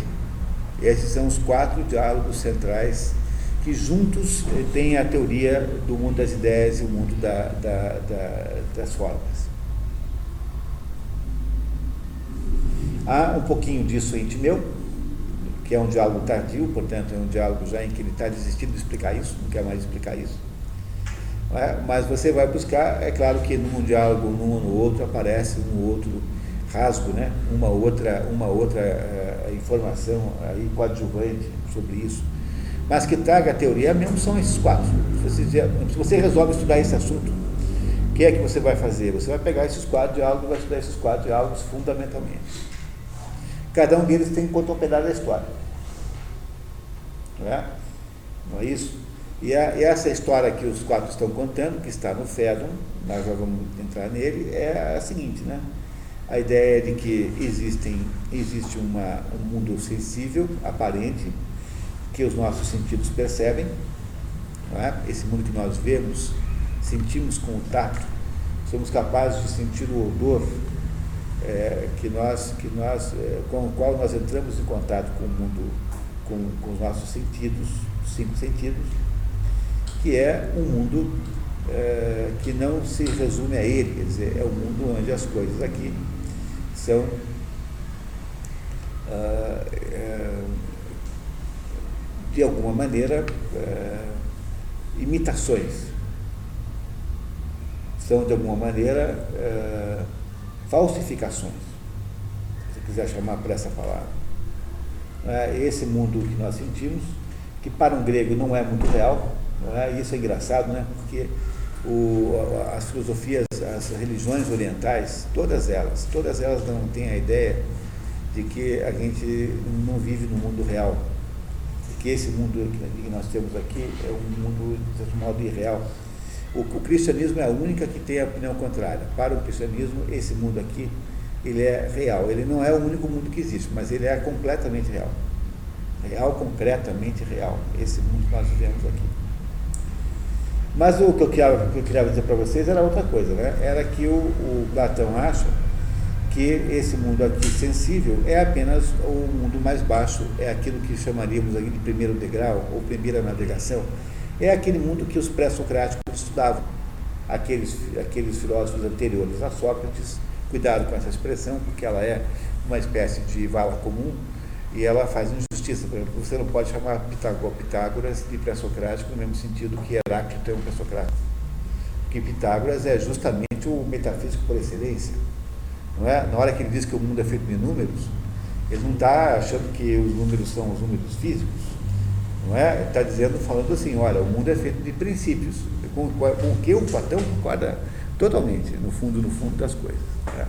E eu sempre digo para vocês que a lista desses princípios mais próxima do que talvez aquilo que tenha sido descoberto é, seja esta lista que está no livro uh, chamado A Sabedoria das Leis Eternas, que é um livrinho editado pela Realizações, com um prefácio maravilhoso do Olavo, um prefácio em que, em que Olavo organiza a obra do Mário Ferreira dos Santos. Então, você quer começar a ler Ferreira Juntos, a primeira coisa que tem que fazer é ler o prefácio do Olavo. Não faça nada antes de ler o prefácio do Olavo. Nada, nada, nada. Vai lá, leia o prefácio do Olavo do livro A Sabedoria das Leis Eternas, que é para começar por aí, né? aí no prefácio. E, e nesse livrinho você tem talvez o que seja o mais próximo que se tenha apresentado ao mundo do que é, daquilo que é, provavelmente Platão entendia por, por terceira navegação, né? por, por, por, segunda navegação, é, não, é, não, é, isso? Né? Aquilo que é, que é o nível mais alto de conhecimento que um ser humano pode chegar, que é o conhecimento dos princípios que fazem a estruturação do mundo sensível. Então, o que faz Platão? Platão está querendo, então, olhar para cima. Né? Platão está querendo chegar, está querendo sair de baixo, olhar para cima, está querendo chegar a alguma conclusão no, no seguinte sentido. Ele está querendo dizer que, escondido atrás desse mundo sensível, há um outro mundo, é, que é um mundo que unifica todas as coisas que estão aqui em espécies, não é? Não é isso? Em espécies, em universais. Vamos falar em universais, que é mais fácil, porque aí não temos que brigar aqui com as palavras espécie e gênero. Então, falamos então de universais. Esse mundo sensível, unificado em universais, que são o quê? São categorias resumo. São categorias que resumem é? o, cada uma desse, desses grupos, tipos existenciais, né? Não é isso? Tipos existenciais de coisas são reunidos em resumos. E esses resumos é, existem em algum lugar. Esse lugar onde Platão acha que essas coisas existem, é, é, é, um lugar sem geografia, no fundo, porque ele é, elas não são, elas não, como elas não são sensíveis, essas coisas que são as coisas resumo, que são chamadas em grego ou de formas ou de eidos, eidos é o nome disso em grego, mas eidos tem duas traduções. É, eidos vem daí a palavra ideia, e eh, também eidos você pode chamar de forma. Logo chamar de ou de forma, de ideia de forma, é indiferente, tanto faz. Uma coisa é a outra é a mesma coisa. Eidos e forma é a mesma coisa. Diz então Platão que existe um segundo degrau onde estão as formas ou as ideias, ou seja, as coisas genericamente falando,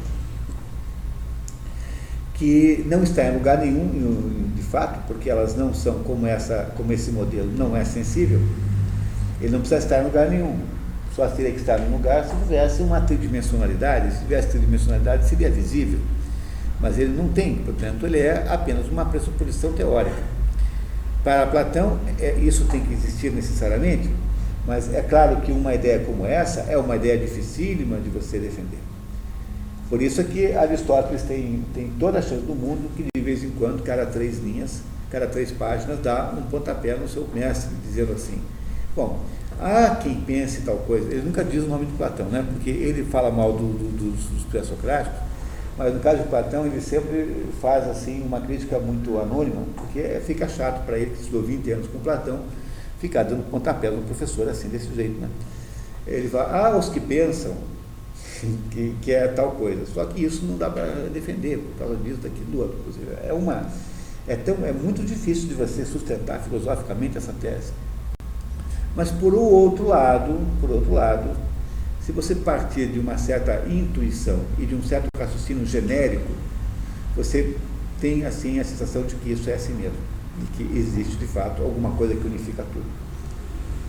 Logo, desse mundo aqui embaixo, desta base sensível, onde estão todos os indivíduos reais, concretos, que de acordo com a história são os que existem de fato, é, o único cachorro que morde é aquele cachorro real que está ali, o Jorginho. O Jorginho é que morde os outros. Tinha um cachorro chamado Jorginho. Né? Um Yorkshire chamado Jorginho. Né? Entendeu? Então o Jorginho mordia os outros, mas o Jorginho era o Jorginho concreto, real. Né? Não é isso? Não é? Para Platão, o Jorginho é apenas uma tentativa de fazer um cachorro, porque o cachorro ideal, na verdade, está aqui num âmbito mais alto, no entanto, é, imaterial, que uh, Aristóteles dizia, mas aí nesse âmbito é, o cachorro é apenas uma palavra. E a palavra cachorro não morde. De fato, a palavra cachorro não morde. Aí é essa disputa entre é uma disputa aparente, porque vocês irão cumprir comigo ao longo do tempo que, na verdade, aí há apenas uma, duas maneiras de olhar para a mesma coisa. E, é, modernamente, adicionou-se a compreensão por meio daqueles, daquelas duas fontes, uma é a Universidade de Tübingen e o outro é a Universidade Católica de Milão, Giovanni Reale, a compreensão de que há, um, há de haver um terceiro nível, um nível que unifica todos os modelos. E esse um nível que unifica todos os modelos é um nível que está um passo acima, né, um degrau mais alto, que é um nível é, dos princípios. E é esse nível que seria a tal da grafa dogmata, dos ensinamentos não escritos, que existiu de fato, porque Aristóteles diz isso na Física, capítulo 4, com toda a clareza. Aristóteles não teria a menor razão para inventar isso. Não é? Portanto, o testemunho de Aristóteles nesse ponto é fatal, não há como duvidar disso. É Era o quê? Iniciado. Olha, a gente não sabe bem, porque Aristóteles, em princípio, não parece ser iniciado. Né? Não parece. Eh, se ele repudiava o seu, esse pedaço do seu, do seu mestre, ou se o Platão foi ficando mais iniciado na medida em que foi vivendo, porque ele andou tendo aula com os pitagóricos muito cedo. Logo que, depois que há o desastre de Sócrates, ele, ele viaja 10 anos. Ele foge de Atenas a Megara, antes que achassem que também tinha que tomar cicuta, não é? E ele daí, de 10 anos viaja, viaja recolhendo elementos de diversos tipos, incluindo aí elementos pitagóricos. Ele aprende com os neopitagóricos de, da Itália. Na Itália, ele vai lá e tem um, um centro neopitagórico na Itália, que havia mantido as tradições, porque Pitágoras é, é, é 300 anos antes de Platão, né? 200 e poucos anos antes de Platão. Portanto, ele não, não, não, não, o movimento pitagórico não estava mais vivo. Eu tenho a tese, sempre que eu adoro repetir, de que Pitágoras não é um pré-socrático na medida em que os pré-socráticos são pessoas que estão começando, tateando no escuro e, e produzindo coisas muito precárias ainda. Pitágoras é alguém que está terminando alguma coisa. Pitágoras é, digamos, o resquício de uma tradição anterior que estava nos seus estertores quando Pitágoras viveu. Compreenderam a diferença? O que há é uma cronologia pré-socrática, mas uma cronologia pré-socrática não significa que Sócrates tenha, é, que, que, que o Pitágoras tenha a mesma é, natureza de Parmênides, de, de, de é, Heráclito, de, de, de, enfim, de todo mundo que veio antes. Demócrito. Demócrito parece estar começando. Agora, Pitágoras não, Pitágoras parece que está terminando. Está tá tentando impedir que uma tradição muito importante, anterior de, origem iniciática, que na verdade está refere-se não só a ele próprio, o pitagorismo, mas refere-se aos cultos órficos, é, que são muito anteriores, que esta tradição morra completamente. Portanto, Pitágoras tem alguma coisa de muito antigo em Pitágoras. E é esse conhecimento que, de alguma maneira, Platão incorpora a sua filosofia, porém incorpora esotericamente com essa. Ele, embora tenha diversos itens aí, e você vai lendo Platão, ou Cátilo, por exemplo, tem diversos momentos em que há aí insinuações claras disso. Ele nunca deixa o jogo muito aberto, mas ele insinua de vez em quando. E os ensinamentos, tipo, digamos assim, esotéricos com essa, teriam sido feitos para um grupo seleto de pessoas, do qual Aristóteles só não teria participado se não quisesse, né? Porque vocês imaginam que Platão deu Aristóteles ah, logo cedo. A, Platão chamava Aristóteles de o leitor, que era o sujeito que mais estudava lá na, na, na academia. Não é? Deu Aristóteles esse, deu o cargo de ser, de ser uma espécie de organizador de, de conhecimentos. Será que esse sujeito Platão não convida para o grupo esotérico? Conhece? Aristóteles era um gênio, Platão percebeu isso rápido. Logo, se, se Aristóteles não esteve associado a essas, essas ideias esotéricas, conhece, é porque não quis. Porque deveria, poderia ter uma profunda implicância com isso e estava interessado numa linha de pesquisa ao contrário. Contrária a essa, o que pode ser uma boa hipótese. No fundo, tudo isso é especulação, porque nós não sabemos, não é? Não é isso? Bom, então dentro desse conjunto de ideias que eu acabei de expor para vocês, espero que tenha ficado claro, né? Você tem um conjunto de obras que são centrais, não por causa da sua importância, não é isso, não, são, não é central por causa da sua cronologia, mas são centrais porque estão no meio desses dois grandes períodos. O início, que é socrático, em que Platão está querendo é, apenas mostrar né, que a missão de Sócrates era fazer a recuperação da identidade do Logos com a coisa, e as obras de final de vida de Platão, em que ele então procura fazer a recuperação da identidade do cosmos e da polis. No meio há esse, digamos, essa catedral, que é essa ideia que eu acabei de expor para vocês, e essa ideia está fundamentalmente em quatro diálogos, Fedon, é, que é o diálogo de hoje, o Fedão, né, Menon, o Menão, o, o Fedro e o Banquete. Esses são os quatro diálogos centrais. No curso de expedições, eu botei esses quatro diálogos é, no curso. É, então, no, no, na lista de 100 livros. E só esses quatro. Porque, na verdade, lá não é um curso de filosofia, lá é tudo muito difícil, muito diferente, né? o público é muito genérico. E lá a ideia, basicamente, era fazer apenas esse raciocínio. Né? Aí, nessa lista que você tem, tem a República, mas a República foi trocado, viu? A República do, não, digo, teria ano que vem, aí nessa lista tem a República ainda, mas já foi trocado pelo, pelo, pelo Menon. Aí nessa lista. Desculpa, foi trocado pelo Fedon. O Menon está aí, tá? o Fedon é que não estava aí e foi, foi posto. Fedro, Fedro.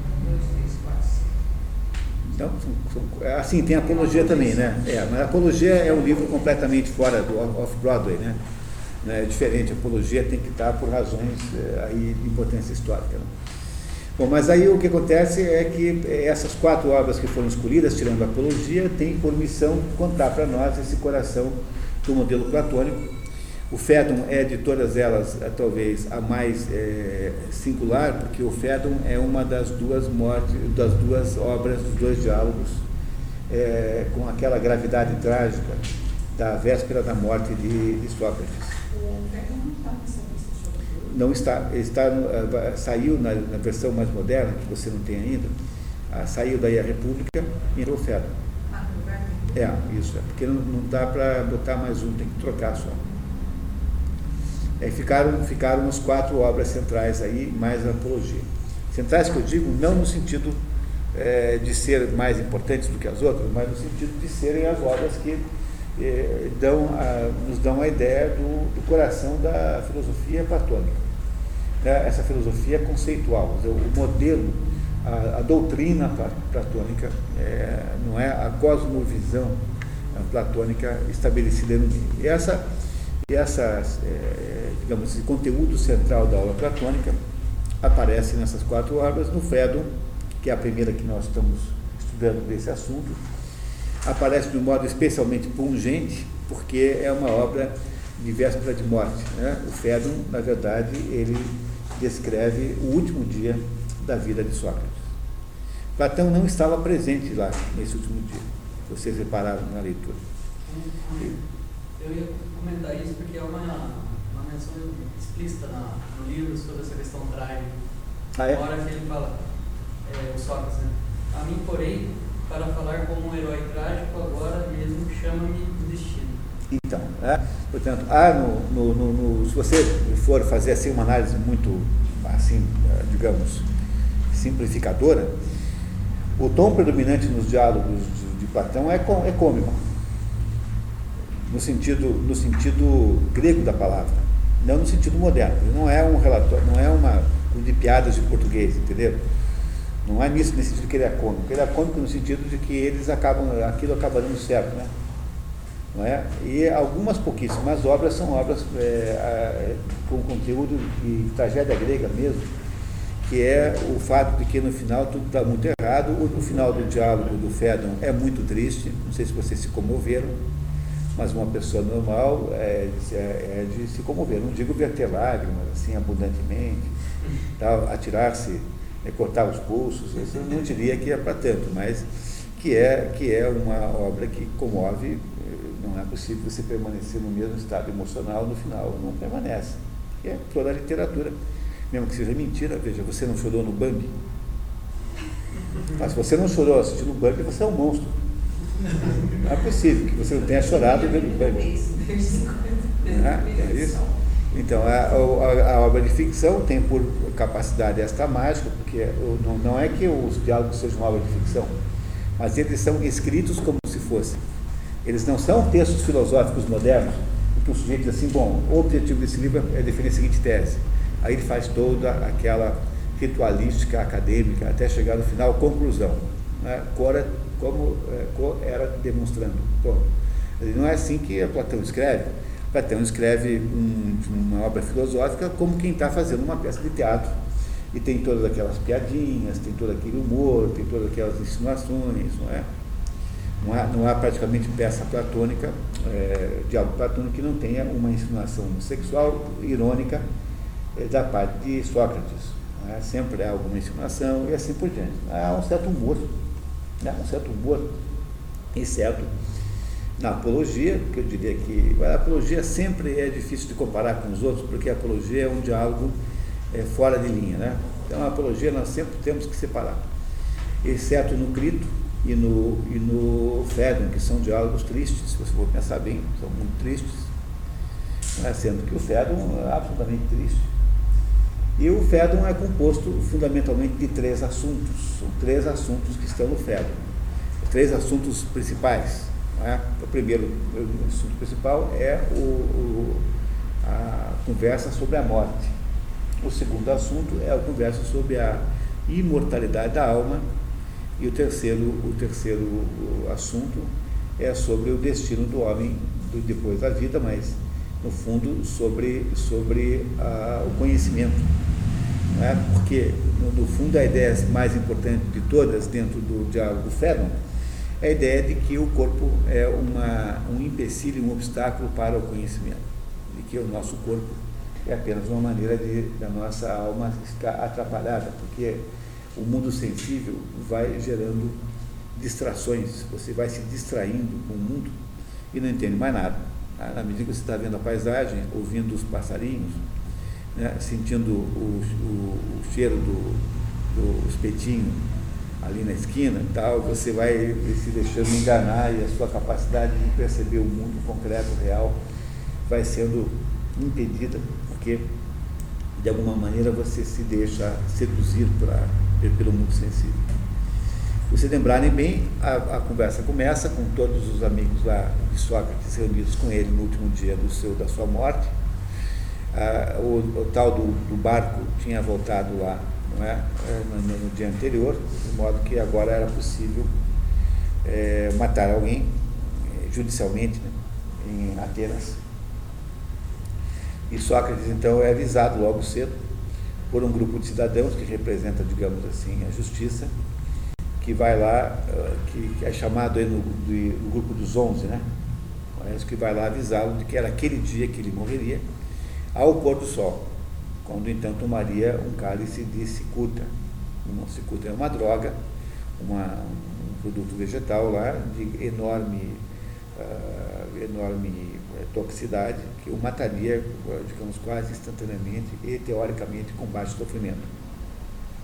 Uma morte apenas eh, reservada para cidadãos, para pessoas de um certo uh, potência social, porque as outras mortes, por um meio mecânico, não é? não é isso? Como, por exemplo, a decapitação, eram todas elas muito indignas né? de um cidadão, afinal de contas, aquela, aquela cena sanguinolenta toda, todo o processo de, de depreciação corpórea. Né? As mortes sempre se representam, sempre são escolhidas conforme o, o, o, o sentido social da pessoa que é, que é morta. Né? As mulheres na Inglaterra eram mortas por emparedamento, que, que emparedar alguém é uma maneira de você matar a pessoa sem tocar o corpo da pessoa. O emparedamento tem essa, essa grande. Você fazer uma violência no corpo de uma mulher é uma coisa. É, não é todo mundo é capaz de fazer isso. É uma coisa muito pesada né, para um carrasco homem, digamos assim. O emparedamento é o meio pelo qual você mata a mulher sem tocar no corpo dela. Não é? É uma maneira é o quê? Emparedar é você trancar na Torre de Londres a fulano, como aconteceu várias, várias vezes, e, e, bota uma, pega a porta e faz uma enche de tijolos e completa a porta com tijolos e esquece. É por inanição, né? Claro, mata ser. Mas não, você, não, mas isso chama-se emparedamento, né? Esse método chama-se. Com quem? Com a Antígona. Quando ele põe ela no buraco, ela fala, eu vou matar, que vai matar. Ah, é? É isso mesmo. Antígona, é? É isso mesmo. Antígona, o, o tio dela tenta matá-la assim, o Creonte. Como é que você vai matar sua sobrinha, mulher, sobrinha, com, com uma lança? Imagine que coisa mais. Então você empareda e faz é como se matava crianças. Né? As crianças eram expostas. No mundo grego, você expõe a criança, você deixa a criança no tempo vai embora. Porque imaginou matar uma criança, estrangular uma criança? Quem é que tem coragem de fazer uma coisa dessa? Agora, deixar no tempo todo mundo tem. Há, portanto, meios de matar e meios de matar. Né? Há, há, há um sentido nesses meios de matar todos aí. Mas o assunto não é esse, Sócrates é, iria tomar cicuta no final da tarde e começa então uma conversa, como sempre, com seus, com seus é, discípulos, em que os discípulos estão muito mortificados pela perspectiva da morte do, do, seu, do seu mestre. E Sócrates começa então fazendo um discurso desvalorizando a morte. Não é esse o primeiro momento, digamos, central na obra? Assim? Desvaloriza a morte, dizendo assim que primeiro não queria ver ninguém chorando, porque ele já tinha mandado, mandado a mulher embora justamente para evitar de ter escândalos. E que ele não queria ninguém chorando e fazendo escândalos. Ele queria ter uma última conversa com todo mundo. Quanto desse diálogo é verdadeiro? Não sabemos. Platão não estava lá. Mas ele conhecia a maior parte daqueles que estavam. Poderia Platão ter recolhido essas informações e reproduzido? Poderia. Na prática, na prática não saberemos e tanto faz. Porque não se trata de verificar um fato histórico, trata-se aqui de verificar apenas um fato, um fato é, necessário para a compreensão da história do, do, sentido da história, e não a história em si. E não é um livro de história. O Fedro não é uma reprodução biográfica como é, jornalística como é a apologia de Sócrates. E o Fedro então começa com, com Sócrates então impedindo que se faça essa choradeira em torno da morte dele, dizendo que a morte é, pode não ser é, uma coisa ruim, que afinal de contas, se ela for um final de tudo mesmo, haveria o final do sofrimento. O Xenofonte, que foi contemporâneo da, da morte de Sócrates, e também foi aluno de Sócrates, e que depois virou historiador, Xenofonte, na sua apologia de Sócrates, que ele escreveu, tem também esse mesmo nome, é, fica, escreve lá com toda clareza que Sócrates havia é, deixado, se, havia se deixado matar. Ele havia feito pouquíssimo esforço para salvar sua vida, porque ele tinha medo achava que era melhor morrer logo do que ter uma vida, uma velhice doentia e uma velhice dolorosa. Claro que essa é uma, uma especulação apenas, né? É alguma coisa difícil de alguém defender. Mas Xenofonte afirma isso. E Sócrates estava muito velho, né? tinha 70 anos. Para a época talvez fosse velho demais. Sócrates era herói de guerra, havia brigado, havia acabado de sair da guerra do Peloponeso quer dizer que Sócrates havia passado uma existência eh, exigente militar, tinha servido o exército a vida toda. Né? Seja como for, é? Sócrates, Sócrates deixa-se, teria se deixado matar de acordo com, com Xenofante. É, é uma especulação apenas. Na verdade, aqui na, no Fédon, ele argumenta dizendo que não é que não, não que se a morte no entanto não for apenas um fim. Se a morte for o início de uma coisa nova, talvez ele esteja ali em melhor situação de todos. Ele havia dito esse mesmo argumento na apologia de Sócrates, dizendo que talvez seja melhor morrer mesmo do que viver. No final das coisas ele fala assim, bom, então vamos, para, vamos embora, vocês para a vida, eu para a morte. Não sei quem faz melhor negócio. É né? isso que ele está dizendo no final da apologia. E aí ele começa dizendo que a morte não, não tem sentido, que a morte, a morte não tem sentido, que a morte não tem importância, em última análise, porque a morte é necessariamente, se há alguma coisa que, que prossegue nesse, na, na, pessoa, é a sua alma. Alma. E o conceito de alma é fundamental em Platão. Fundamental porque Platão tem a tese central de que a alma é imortal, que é o passo necessário e, e, e, seguinte ao primeiro raciocínio que ele faz sobre a indiferença à morte. Mas essa indiferença à morte, de acordo com ele, não é uma indiferença à morte coletiva, porque uma pessoa comum não tem indiferença à morte. Tanto é que todos aqueles alunos dele que estavam lá, no último dia da sua vida, eram, estavam todos muito é, é, mal, porque é, viam a morte como sendo alguma coisa ruim em si própria e não compreendiam como é que Sócrates conseguia ter com relação à sua morte iminente uma atitude tão é, despreocupada. E aí Sócrates explica logo no começo, com todas as letras, que a vida do filósofo é apenas a preparação para a morte. Essa é uma ideia central e extraordinariamente importante dentro do Fedro, que a vida do filósofo é a preparação para a morte. primeira ideia central do Fedro, tá? que irá influenciar todo o resto da filosofia daí para frente. Tudo que o filósofo faz, na verdade, é apenas preparar-se para a morte. Então diz assim, então que graça teria eu vir aqui e ficar choramingando? Que filósofo teria sido eu, então? E qual teria sido o sentido de passar a vida fazendo o que eu fiz, para depois chegar aqui e começar a choramingar uh, da minha morte? No fundo, essa é a atitude bramânica típica, né? o Brahmani de todas as castas é a casta mais, mais durável, a mais, a mais difícil de matar, porque o Brahmani não, não pensa que o real consista de coisas desse mundo, né? É? O, o Brahmani acha que o real é alguma coisa que está fora do mundo. Né? Você reconhece as quatro castas quando você pergunta para o sujeito o que, que ele acha que é real. É, esse é o método de, de conhecer as castas. Né? O, o servo acha que o real é o seu corpo. O corpo é o real. O resto é tudo mais ou menos poesia. É por isso que quando você ouve os comentaristas é, dizerem que nós estamos no Kali Yuga, ou seja, na quarta, no final do ciclo cósmico, que cada pedaço do ciclo cósmico está associado com uma casta. Quando os, os comentaristas dizem que nós estamos vivendo o final do ciclo cósmico, fazem isso também em função do fato de que os valores coletivos modernos são todos eles de quarta casta. O culto ao corpo, a ideia que se tem modernamente de que a vida é feita para ter qualidade de vida. A ideia de que a vida é feita para ter qualidade de vida é uma ideia de quarta casta. Entenderam? Absolutamente assim. É, e, e, e, assim por diante. Né? A, a, a terceira casta, de baixo para cima, né?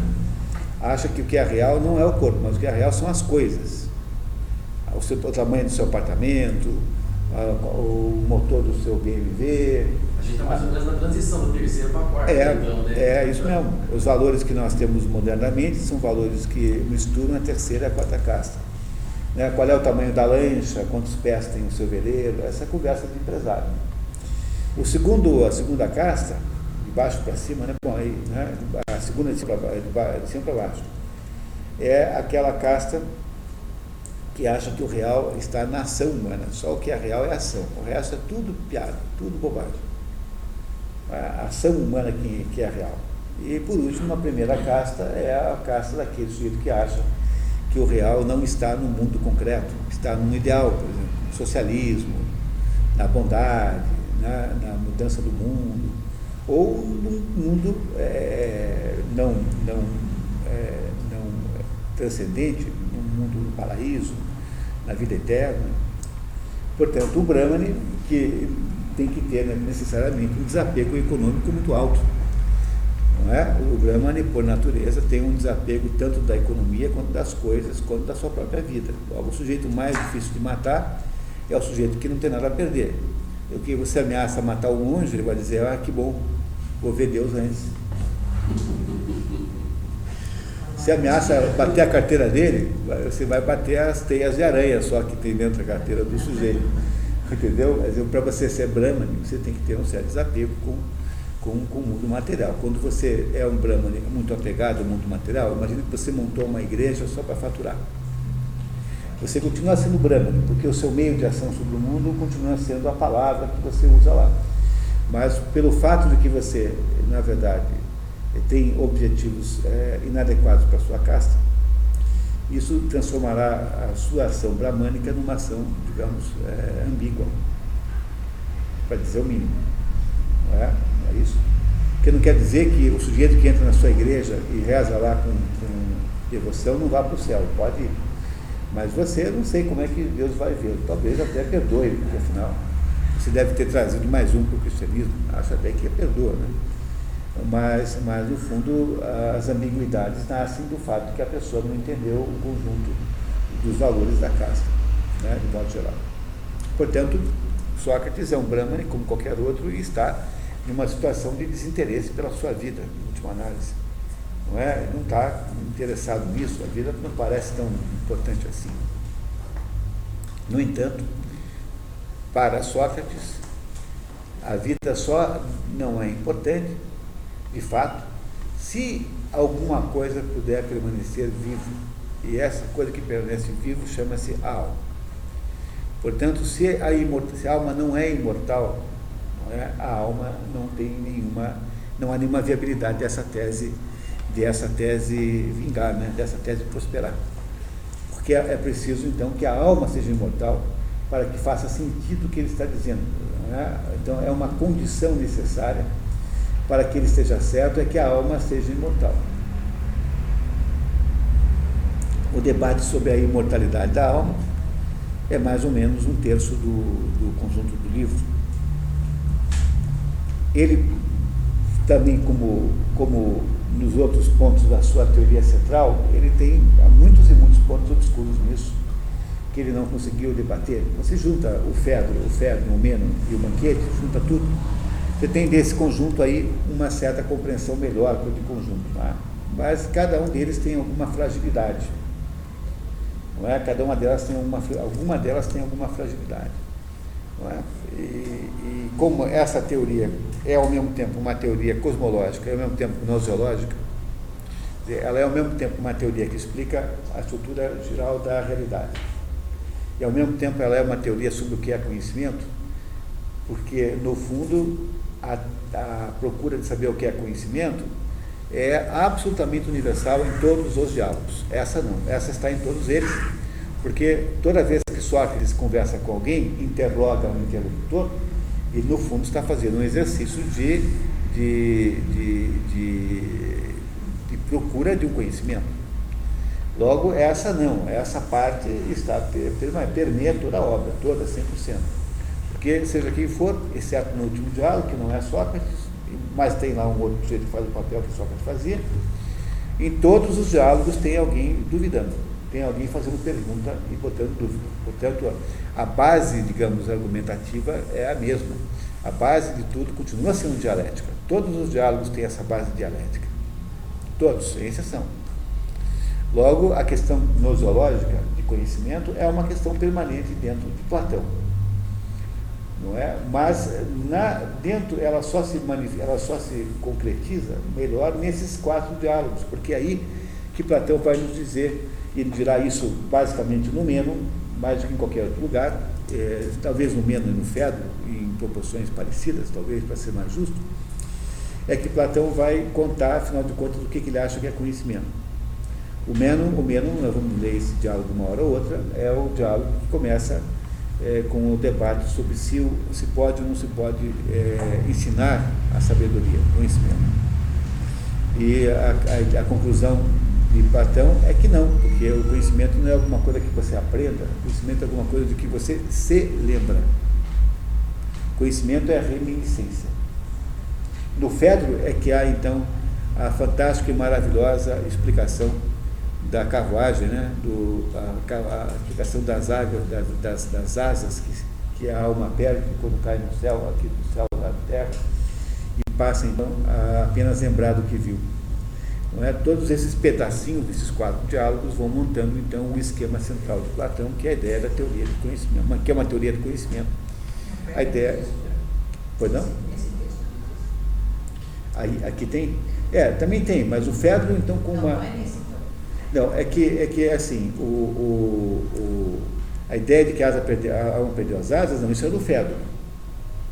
É, é, isso, é do Fedro. Não, não, Fedro, Fedro, Fedro, é isso. Ele fala das reminiscências. Então, é Ele que. não explica direito. É isso, e nenhum dos quatro ele explica direito. No banquete, o Tá Todo Mundo Bêbado é uma espécie assim de jantar gay. e aí tá todo mundo meio bêbado, né? E cada um faz lá um discurso para dizer o que é o amor. É, Então, ah, o amor é isso, o amor é aquilo, etc, etc. Está presente o, o Aristófanes na- entre os, os comensais e os, e, os, e os discursadores. E cada um faz um discurso dizendo que amor é não, olha, eu vou dizer para vocês o que eu sei o que é amor, que eu aprendi com a minha professora de amor, Diotima. Diotima é a única mulher que é citada nos diálogos platônicos como referência. Não, não fala diretamente, né? Mas é citada como referência. Sócrates diz dela ser sua professora de amor. Entendam aí essa palavra na amplitude que vocês quiserem entender. tá? E que e aí então ele come, fala para fala os seus colegas que o amor explica o que é o amor platônico, é, aquilo que se depois passou a chamar amor platônico, porque Platão chamava amor platônico de amor platônico. Não é agora que chamamos o amor platônico de amor platônico. Não é, não é isso. É alguma coisa que sai do mundo concreto e só se realiza mesmo no mundo da abstração. Portanto, em todos esses quatro diálogos, você tem um pedacinho da tese, um pedacinho da teoria sobre esse modelo, digamos, eh, gnoseológico de Platão, modelo de conhecimento de Platão. E no, no então, ele vai enfatizar a ideia da imortalidade da alma, explicar que a alma tem de ser imortal por obrigação. Tenta fazer, então, um raciocínio que nem sempre nos convence totalmente, tanto é que os próprios interlocutores chegam a dizer para ele assim, mas espera aí, professor, mas espera aí, assim, que a alma tenha existido sempre, eu posso até concordar, mas que ela vai existir para sempre, não. Pode morrer na- na- nesta morte, pode ser esta morte, pode ser. A, a morte de verdade, né? pode ser, essa morte é uma morte sem renascimento. Logo, há dificuldades até para Sócrates entender. Na verdade, ele, em um dado momento, não me lembro em que ponto do diálogo, ele até admite que tem certas coisas que ele não entende bem como são. Não é? Não é? Há certos pontos que ele não entende bem. A verdade é que quando ele faz isso, ó, que tem um, um esquema platônico, isso aqui é um extrato do livro, só para a gente ter aqui uma referência, é um esquema platônico número 2.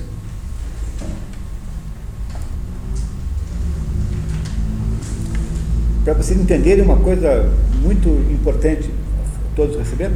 É o mesmo, é um, papel, é um documento só. É um documento. Alguém ficou sem? Não, todos têm. Tá. Então, no esquema platônico número 2, você tem aí, de acordo com o, Fedão, né, o Fedon, que tanto faz, você, eu usei aqui como referência o livro do, a, a edição, a tradução do caso Alberto Nunes, mas podia ser qualquer uma outra. Eh, Você tem aí uma ideia do que acontece com as almas depois que elas, depois que elas morrem. né? Então, a primeira categoria são aquelas incuráveis. Cometeram faltas inaceitáveis, roubos de templos repetidos e graves, homicídios iníquos e contra a lei. Lançadas para sempre no Tártaro. Há algum homicídio que é dentro da lei? Há o homicídio eh, bélico, por exemplo. O homicídio bélico é obrigação fazer. Aliás, se, não fizer, que morre você. Você é que morre se você não fizer. Essas não tem jeito, são jogadas no fundo dos infernos. O Tártaro, Tártaro é o pior pedaço do inferno. O, o- o inferno é um lugar onde há, é o destino de todos os mortos, sem exceção, exceto aqueles que os deuses levam para o Olimpo, como Hércules, por exemplo, que não era deus e transformou-se num deus. Eh, E no, no- no inferno há diversos departamentos, desde o pior, digamos assim, que é o Tártaro, é assim, tipo, até o Campos Elíseos, né? Campos Elíseos são, o Campos Elíseos, Champs-Élysées, é o melhor lugar do inferno, né? equivaleria ali à à Avenida Higienópolis, assim, e tal. E o Tártaro equivale lá àquele negócio Jardim Vitória, tal, Jardim Conquista, tal. entendeu mais ou menos a essa diferença de, de perspectiva dentro do inferno. Mas E o Tártaro- essa, essa ideia. o Dante Alighieri. Isso, mas o Dante é 1300 depois de Cristo. Então, o modelo, o modelo fundamental ah, cosmo, de cosmovisão de Dante Alighieri é, é fundamentalmente grego.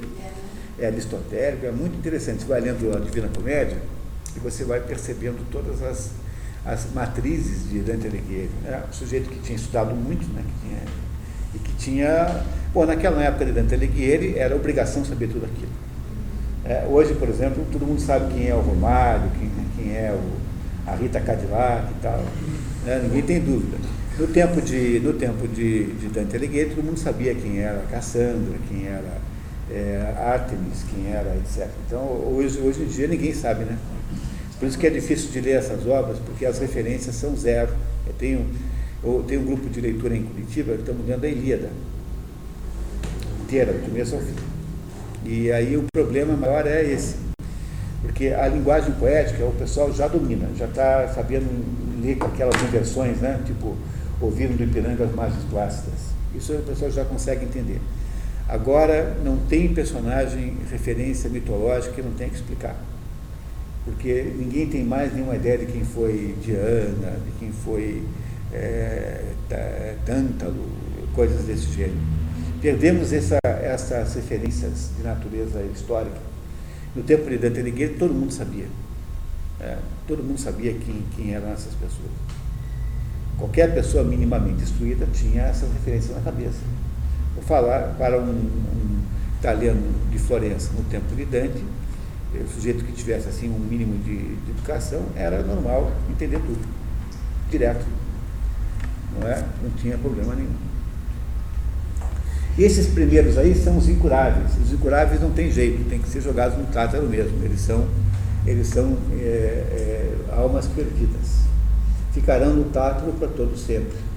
O que vale é o sentido que nós damos ao inferno. O que os cristãos eh, chamam de inferno é o tártaro do, do Hades. Tá? No, no, comparando com o Hades, né? é o tártaro do Hades. Só ele, não Só tem esse. Eu não tem o quê? Um alívio, é só ele. Só esse, é, porque o purgatório não é, é rigorosamente bíblico. Né? Não. É, o purgatório é um, uma espécie de, de extrapolação do bíblica. Purgatório é uma extrapolação, né? Porque é assim, no fundo, a Bíblia não tem todos os o conjunto de imaginário cristão, né? não está todo no, na, Bíblia.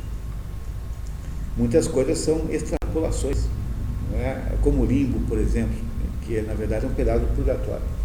O limbo andou sendo até esses dias aí desautorizado né? pela igreja que diz que ele não tem, não existe. Bom, aí você tem uma segunda categoria daqueles que são curáveis, as almas curáveis. As almas curáveis são aquelas que cometeram crimes graves, como, por exemplo, violência contra pai e mãe e homicídio, no momento de cólera se arrependeram. Essas são lançadas no Tártaro e depois de um ano atiradas no rio Cocito. O Cocito é o rio mais profundo do, do, do, do rio onde está o, o Tártaro, é um rio congelado. Para a cosmovisão grega, o inferno é gelado e não é quente, como é a cosmovisão é, cristã. Não é? Aqui nós falamos em arder no inferno, apesar de que o frio também queima, né? né? O frio também queima. Logo há, no fundo, uma convergência simbólica entre o inferno gelado e o inferno quente. Mas a, fisicamente, a razão pela qual um grego prefere chamar o inferno de lugar gelado é porque o frio é imobilizante, paralisante. O que, o que seria o inferno, rigorosamente, seria uma incapacidade de, de, de ação não é? uma incapacidade de fazer qualquer coisa. A, a parte infernal seria isso, né? Porque o que está lá no, no, no, inferno é uma, apenas uma sombra, é a sombra como os gregos dizem, a sombra está no inferno. E no rio, é, piriflegetonte, ou é piriflegetonte ou apenas flegetonte, que é piriflegetonte significa rio, rio é, é escaldante, de quente, é um rio mais acima, não está no fundo do Tártaro, um rio mais afeta a superfície, que é um rio ao contrário do, do, do, do Cocito, é um rio é, é, quente, um rio, um rio fervente. Piritonte significa, piriflegitonte significa fervente, fervente. Os violentos contra o pai e a mãe, e de onde podem passar para o lago Aquirúzia, se perdoadas por suas vítimas. Essa, essa segunda categoria. Esse pessoal pode passar para o que a gente chamaria, né, pode passar para o Lago Queruse, que é onde ficam os outros, não é isso? Os que cometeram é, males medianos, os que estão na categoria 3. Então, esse daí tem ainda salvação se as suas vítimas os perdoarem. Quem vai para. Quem está nas, nas categorias medianas? Os que cometeram faltas sanáveis, que são transportados pelo rio Aqueronte, que é um dos quatro rios do inferno, passam a residir no lago Aquerúzia, onde se purificam pelo tempo marcado pelo destino. E renascem como animais, e até como seres humanos, caso das melhores, destino da maioria das almas. Esse é o conceito de purgatório. De onde veio o conceito de purgatório cristão? Veio daí, desse modelinho grego aí. Tá? Essa é a base do purgatório cristão. A única diferença que tem é que no cristianismo você não, você não pressupõe o renascimento, como há aqui no caso do renascimento. Mas a alma, a alma, a alma é, platônica é uma alma que renasce, se reencarna. Não, não, não só como pessoas, mas como animais também. É, é o mesmo conceito, a ideia de que ela reencarna em animais é o conceito hindu de metempsicose. É a mesma coisa, metempsicose, que é uma palavra grega. E por último, aqueles de vida bela e santa, que atravessaram a vida com pureza e moderação, é, vivem na terra, mas as purificadas pela filosofia são instaladas em lugares boníssimos. As almas, né? Não é que você, você, não é que você virou gente você vive aqui na Terra, a alma vive na Terra, mas é, pode, você pode ir para lugares boníssimos, maravilhosos.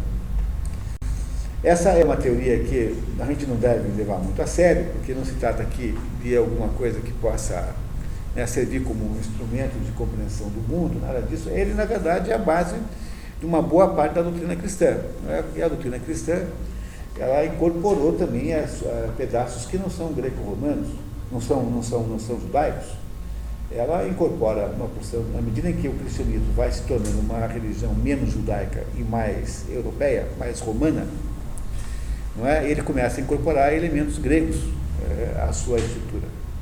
Começa que ele é escrito em grego, é o Novo Testamento, e você vai incorporando elementos gregos, e uma parte da cosmovisão é, cristã tem uma influência do modelo grego é, desse modelo que está aqui, de vida após a morte, que é o modelo platônico, fundamentalmente. Platônico é quem, Platão é quem teoriza esse modelo. Repare que há inúmeros uh, aí pontos, né? Lançar alguém no Tártaro é a mesma coisa que você dizer, no, sob o ponto de vista cristão, que o inferno, se é o inferno, inferno mesmo, afinal de contas, é quando você, uh, Deus esquece da sua existência. Deus esquece de ressuscitar você. Esse seria o lançamento no inferno, na sua acepção mais cruel de todas. O seu término puro e simples, a sua é, redução a nada. Porque a tese cristã sobre a, a, vida após a morte é de que você morre e você desaparece e fica, no entanto, na mente de Deus, na memória de Deus. Quando Deus, eh, quando no final, Deus ressuscita você, lembra de você e te ressuscita. Como entre o momento da sua morte e o momento do, do, do, da ressuscitação né, é, você não existe, tudo funciona para você como se você fosse dormir e acordasse no dia seguinte. Essa é a explicação que o padre devia contar para você na igreja. Que essa é a doutrina cristã do assunto. Né? Essa é a explicação que o padre devia contar. É, se você pensar bem, parece muito com a ideia de, de, de, danação final aqui, permanente, que é o primeiro item aqui do, do, dos níveis do inferno. Mas, na verdade, Platão não está quebrando a cabeça com isso aqui, porque isso aqui, na verdade, é um pouco de literatura. Né? Isso aqui é um pouco de literatura. Ele não se dedica muito a defender isso, ele, ele não entra no mérito, nem os seus perguntadores ficam fazendo perguntas. Imagina se alguém, no dia da morte de Sócrates, iria ficar implicando com detalhes nessa história aqui. Afinal de contas, essa é uma tese é, de natureza meio literária, não é? Não é, é uma, um exercício de ficção da parte de, de Sócrates. Não, é uma tese filosófica. Isso não é uma tese filosófica, isso aqui é apenas uma descrição ficcional de alguma coisa que ele, ele acha que é obrigatória. Quer dizer, para, para Sócrates, portanto, Platão, Platão, por consequência, há de haver a imortalidade da alma. A alma tem de ser imortal de qualquer modo e ele pretende ter provado isso com diversos argumentos ao longo de todo o diálogo. Vocês repararem bem, foi isso que ele faz aí, uma boa parte do diálogo, é provar a imortalidade da alma. É? Essa prova da imortalidade da alma ele fará em outras circunstâncias também, nas outras, nos outros diálogos que eu mencionei a vocês. Não é? Mas se ele julga que a alma é imortal, como, como ele defende no, no livro, a alma sendo imortal, ela quando, quando, quando morre, passa, independentemente do seu destino, ela passa a poder conhecer de verdade como as coisas são. Porque a alma só cai sobre a terra porque ela se incorpora, porque ela, ela, ela arruma um corpo com possibilidades de sensibilidade. O que faz com que a alma perca a capacidade de perceber o mundo é o fato dela estar incorporada, ou seja, dela estar metida dentro de um corpo. É, essa é, colocação da alma dentro de um corpo é que a torna incapaz de entender as coisas tais como elas são, é o que a torna incapaz de conhecer. Porque os, as mensagens e estímulos que virão por meio dos sentidos irão produzir uma tamanha confusão, uma tamanha, um tamanho, é, uma tamanha, como é que se diz, é, em rádio, né? Uma tamanha interferência, cacofonia, uma, uma estática, enfim, vai interferir, vai gerar uma tamanha é, é, quantidade de, de ilusões perceptivas que os seus destinos o enganarão sistematicamente, a não ser que você seja o quê? Um filósofo. Porque se você for um filósofo, então você sabe distinguir o que é aparência e o que é a realidade. E sabendo distinguir essas duas coisas, você pode então descobrir é, o, do que é que está falando. Isso depois aparecerá na República, né, dentro da, do mito da caverna, que é um dos elementos da República, né, um dos elementos. Mas não é o elemento central, tanto é que o mito da caverna você pode até ler em separata, porque ele é tão, é tão, digamos, tão individual dentro da República que ele pode ser é, até visto como uma, uma obra dentro da obra.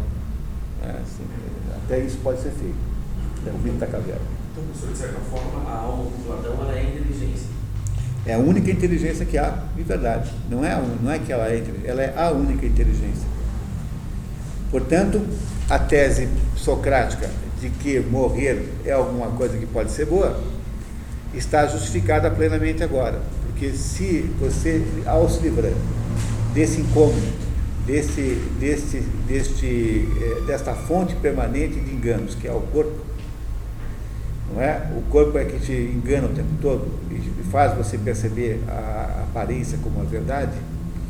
Não é? Ao se livrar disso, você então liberta a alma para conhecer e é a alma que conhece, apenas a alma conhece. E, e essa é a ideia central dentro do, do modelinho cosmológico de Platão. Eu digo que ele é o modelinho cognoscitivo, né? de, de conhecimento também, porque ele justamente né, eh, defende essa tese. Ele estabelece o um mecanismo de conhecimento fundamental, que é o mecanismo é, da alma conhecer. É a alma quem conhece, e não é o corpo que conhece. Logo, todo conhecimento, em última análise, é um conhecimento é, inteligível, e não é um conhecimento se, é, sensível. É sensitivo, é inteligível. E é por essa razão que agora você entende a carta número 7 de Platão. Ele diz assim: Eu estou indo, fui pela terceira vez a Siracusa, porque.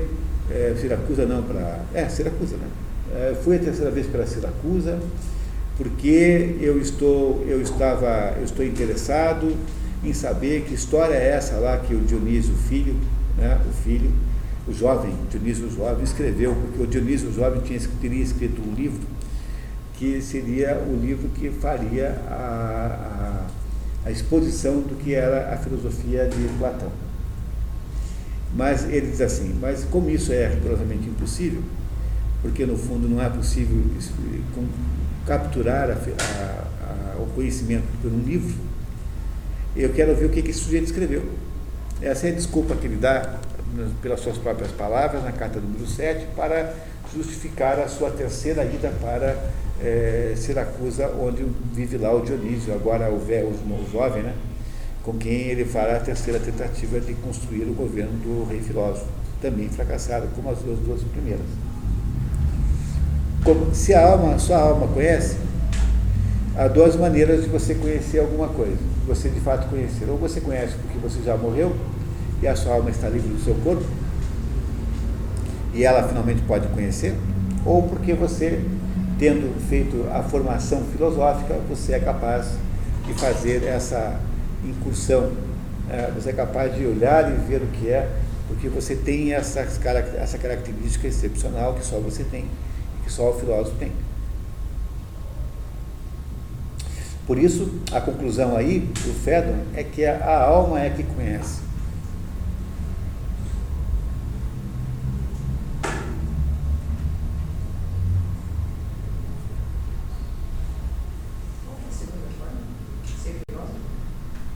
Ou você morre e aí então liberta-se desse seu corpo que, é, que engana você, ou você é filósofo, porque o filósofo é o sujeito que é capaz disso, mesmo estando vivo. Mas quem conhece a alma. Daí então você fecha o ciclo né, com a conclusão platônica aí no, no Fedon, de que morrer, portanto, não é mau negócio se você for um filósofo. Logo, vamos deixar disso. E na medida em que ele vai chegando a essa conclusão, então, vão começando os preparativos para a sua morte física.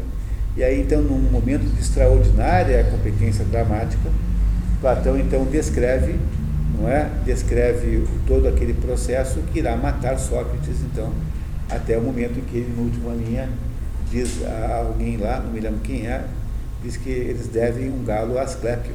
Asclépio é o padroeiro da, da da medicina, Asclepio, Esculápio é a mesma coisa. Não é o padroeiro da medicina, que também é o padroeiro dos galos. De ver um, um galo esculápio, o Asclepio é uma afirmação enigmática na última linha, que tem diversas possibilidades de interpretação, entre elas aquela de que, de alguma maneira, a morte de Sócrates não estava sendo dolorosa ou muito incômoda fisicamente.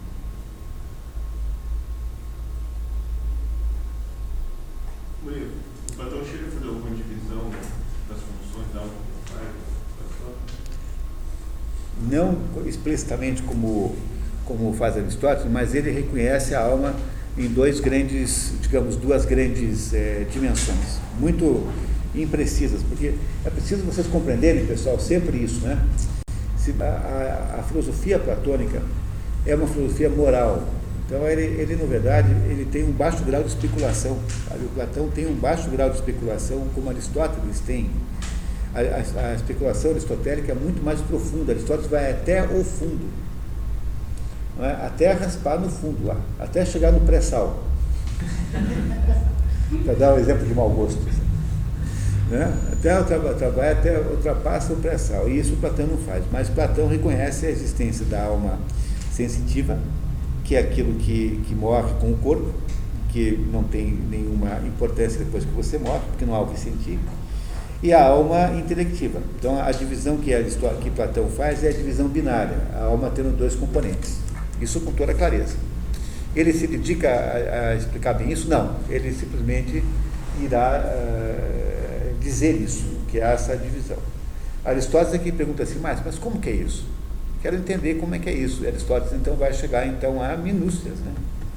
Chega então a todas aquelas todas aquelas explicações minuciosas sobre como funciona a alma.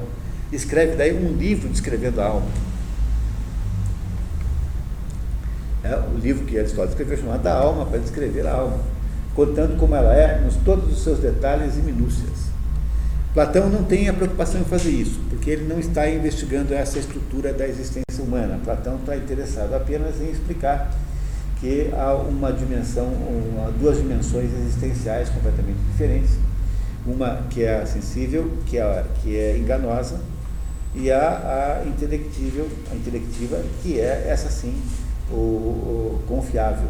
Essa sim é confiável, porque é essa que depois no, no Meno irá se tentar provar que é essa que a gente lembra. É, o sentido do meno é de que a alma é que aprende e ela se lembra. O método pelo qual ela aprende é lembrando-se. Não é possível você ter uh, aprendizado verdadeiro. Eu não consigo ensinar nada para vocês que vocês já não tenham visto antes. Vocês não tenham comparado. Mas essa ideia de comparação está o tempo todo no, no aí, vocês lembram disso.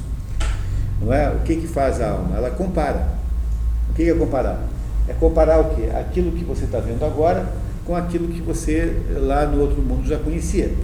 Veja, isso tem um certo sentido, né? um certo cabimento, porque veja, como é que eu reconheço que determinado animal é determinado animal? Por exemplo, um papagaio. Como é que eu reconheço é, é, que um papagaio é um papagaio?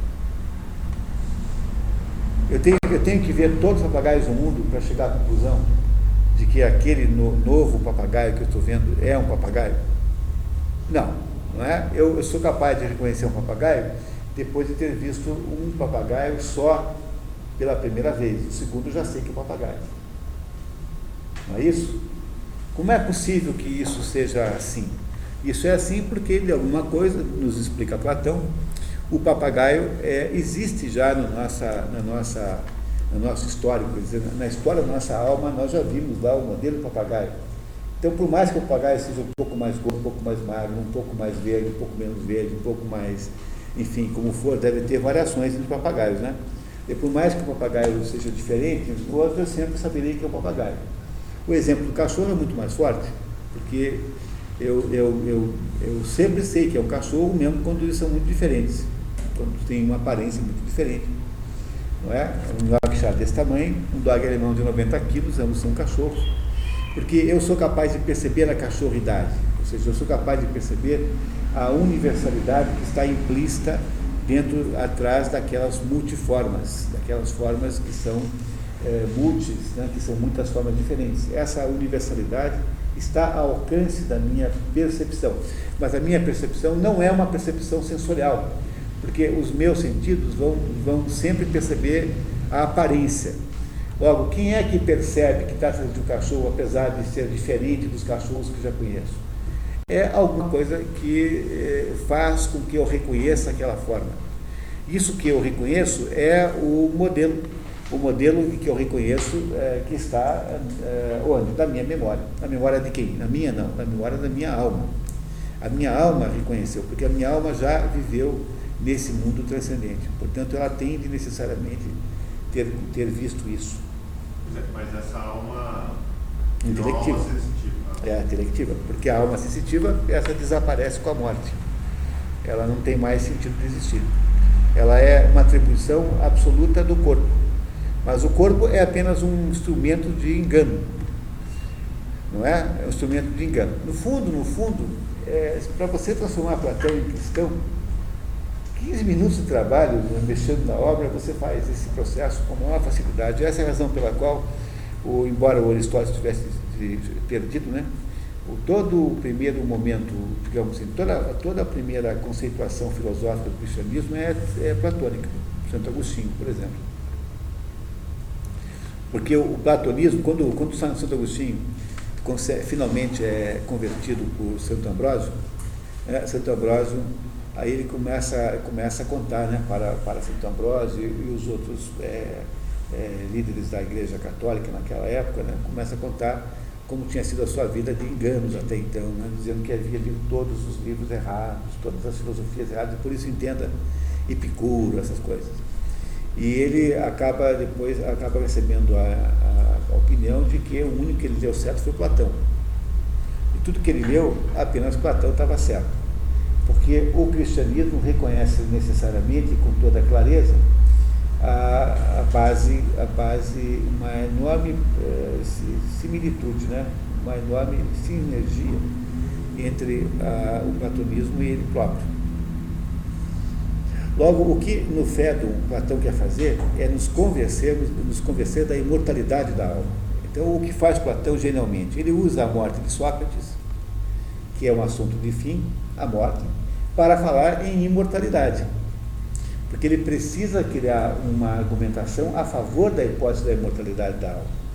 E essa imortalidade da alma, então, é no fundo a tese que ele está defendendo aí, a principal tese delas. Para isso que ele precisa do quê? De um modelinho de natureza, um modelinho de natureza, é, digamos, distributivo. Ele precisa explicar um pouquinho o que vai acontecer depois. Quando Aristóteles faz essas coisas aqui, é, ele faz de outro jeito, né? Aristóteles diz assim, não, quantos tipos de animais existem? Ah, tem aqueles que mamam quando crianças, são aqueles que não mamam. Ah, então já tem aí uma diferença. Então Aristóteles quando faz as suas, digamos, as suas organizações, quando ele faz, como ele discrimina os indivíduos por categorias, por tipos, enfim, famílias, o que for, ele está fazendo isso a partir da realidade. Ele está vendo isso e está percebendo que pintinho não mama quando é pequenininho. Não é? Então, um filhote de, de galinha não mama, enquanto que um filhote de gato mama. Então, isso está vendo, ele não está inventando isso. Essa classificação aqui platônica não está na mesma categoria, porque, porque a seu favor, Platão tem apenas o argumento de que ele lembra disso aqui. Não é? De que ele lembra como reminiscência. Mas esse é um argumento, obviamente, com um defeito fundamental, porque ele é, no fundo, no fundo, é? um argumento com, com, uma, com um, é um, é uma petição de princípio, rigorosamente falando, porque eu não posso criar um, um, uma, um argumento para provar alguma coisa é, a partir, eu não posso provar alguma coisa a partir de um argumento criado ad hoc para criar essa coisa, argumento esse que eu não criei, a não ser que seja axiomático. É? Então, se eu faço um, se eu digo assim, eu sou eu, e a partir disso, então, eu tiro conclusões, isso eu posso fazer, porque as conclusões que são corolários de um axioma, que é eu sou eu, que é indemonstrável, são válidos. Agora, eu não posso criar um modelo de pós-mortem que eu pressuponho que seja assim e que eu atribuo a minha reminiscência e que não é auto-evidente, isso aqui não é auto-evidente, de modo nenhum. É? Portanto, é uma pressuposição e a partir disso eu tirar conclusões que extrapolam ah, esse argumento. Portanto, isso aqui não tem o teor científico que tem a obra de, a mesma coisa em Aristóteles. Aristóteles, quando argumenta dizendo que há três ou quatro, quais são as ações humanas? As ações humanas são assim, primeiro são aquelas ações que são voluntárias e as involuntárias. As ações involuntárias como é que são? Ah, são as ações que têm essa é aquela, e vai explicando. Né? Aristóteles acaba criando sete categorias de ações humanas. Só tem sete categorias de ações humanas. É? Tem ações que você não pode fazer, você não pode evitar, como por exemplo urinar. Não é uma ação que você controla, em última análise. Tem ações que você faz porque não queria fazer te obrigaram, quando alguém põe um golpe na sua cabeça e diz que se você não fizer tal coisa, você vai morrer. Tem ações que você faz sem querer, por exemplo, quando você dá uma topada e dá com o dedo, com o dedo, o dedão do pé na quina da mesa e quebra o dedão. Tem ações que você faz voluntariamente, tendo decidido fazer aquelas ações porque você quis. Tem as ações que você faz movido por emoções, não é? E tem ações que você faz movido por hábito. Como, por exemplo, uh, coisas do gênero de uh, botar ah, depois de cada, de cada, de cada palavra que você diz, alguma coisa como né, então, coisas do gênero, ou então é, andar nas pedras pretas na rua, e, ou então nas brancas e desviar das brancas, não tem gente que faz assim, na rua não escolhe as pedras em que anda, então você faz isso por hábito, mais ou menos, você faz sem querer. Entenderam? Aristóteles, quando está estabelecendo quais são as possibilidades de ação humana, isso está na retórica, Diz assim, ó, tem sete jeitos da ação humana existir, são só esses sete. Aristóteles está partindo do quê? De uma constatação daquilo que é real, mas Platão não está fazendo a mesma coisa aqui, porque ele não tem nenhuma, ele não viu nada disso aqui. Ele pode dizer até mesmo que ele tem a reminiscência disso. Mas percebo que nesse caso aí já do Fédon, quem está falando é Platão usando Sócrates como boneco de ventríloco porque Sócrates certamente não teria a menor ideia disso aqui. Essa ideia da vida após a morte não teria a menor ideia. O que Sócrates podia fazer é criar uma conversa com o interlocutor que declare que a vida após a morte não existe e, perguntando para ele coisas sobre essa afirmação, chegar à conclusão lógica de que a vida após a morte teria existido, de alguma maneira. Isso Sócrates seria capaz de fazer. Mas é claro que aqui, nesse caso, não é mais o caso de Sócrates querendo apenas produzir um exercício dialético com seu interlocutor, com os seus interlocutores, no caso aqui, né, os assistentes da sua morte. Nesse caso aqui, você tem Platão já é, dizendo para nós como é a sua teoria. Portanto, esse é um diálogo daquele meio termo, daquele conjunto central em que se tem aí, nesses quatro diálogos mencionados, o coração da doutrina platônica das ideias ou das formas, que é essa que nós estamos aqui entendendo parte pelo, pelo Fédon. O pedaço que compete ao Fédon é o pedaço associado à imortalidade da alma. É? O pedaço que compete ao Menon, por exemplo, é o processo associado ao aprendizado pela reminiscência. Embora esses pedaços não estejam puramente nos diálogos separadamente, eles estão é, sempre misturados assim. Mas o coração do Fédon é o coração da imortalidade da alma, é que a imortalidade da alma é a garantia de que vai haver de fato conhecimento. E, e defender a imortalidade da alma é feito aqui de modo muito cinematográfico, com essa, com essa comparação com o, com o, com, é, com a, tocando no assunto por meio da, do, do, assunto chamado morte. Não é? Logo, certamente esse é um diálogo de meia, meia idade, digamos assim, escrito cronologicamente na, na, no intermediário, em que Platão pensa assim, puxa, para explicar esse modo de mortalidade, não teria nenhuma chance melhor do que eu recuperar a morte de Sócrates, né? porque essa era a melhor maneira, mais literária de explicar isso. Né? Os diálogos platônicos têm um valor literário muito alto. Eles são todos filmáveis, quase sem modificações. Tem o método flashback, flashback, por favor, o método flashback sendo usado com muita intensidade, né? flashback, é, é usado o tempo todo, né? O Sócrates, ah, então estou lembrando de uma coisa, volta lá, então volta o filme.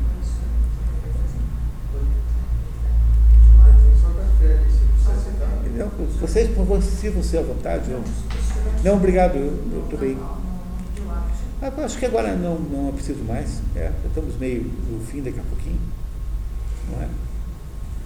Está claro isso, pessoal?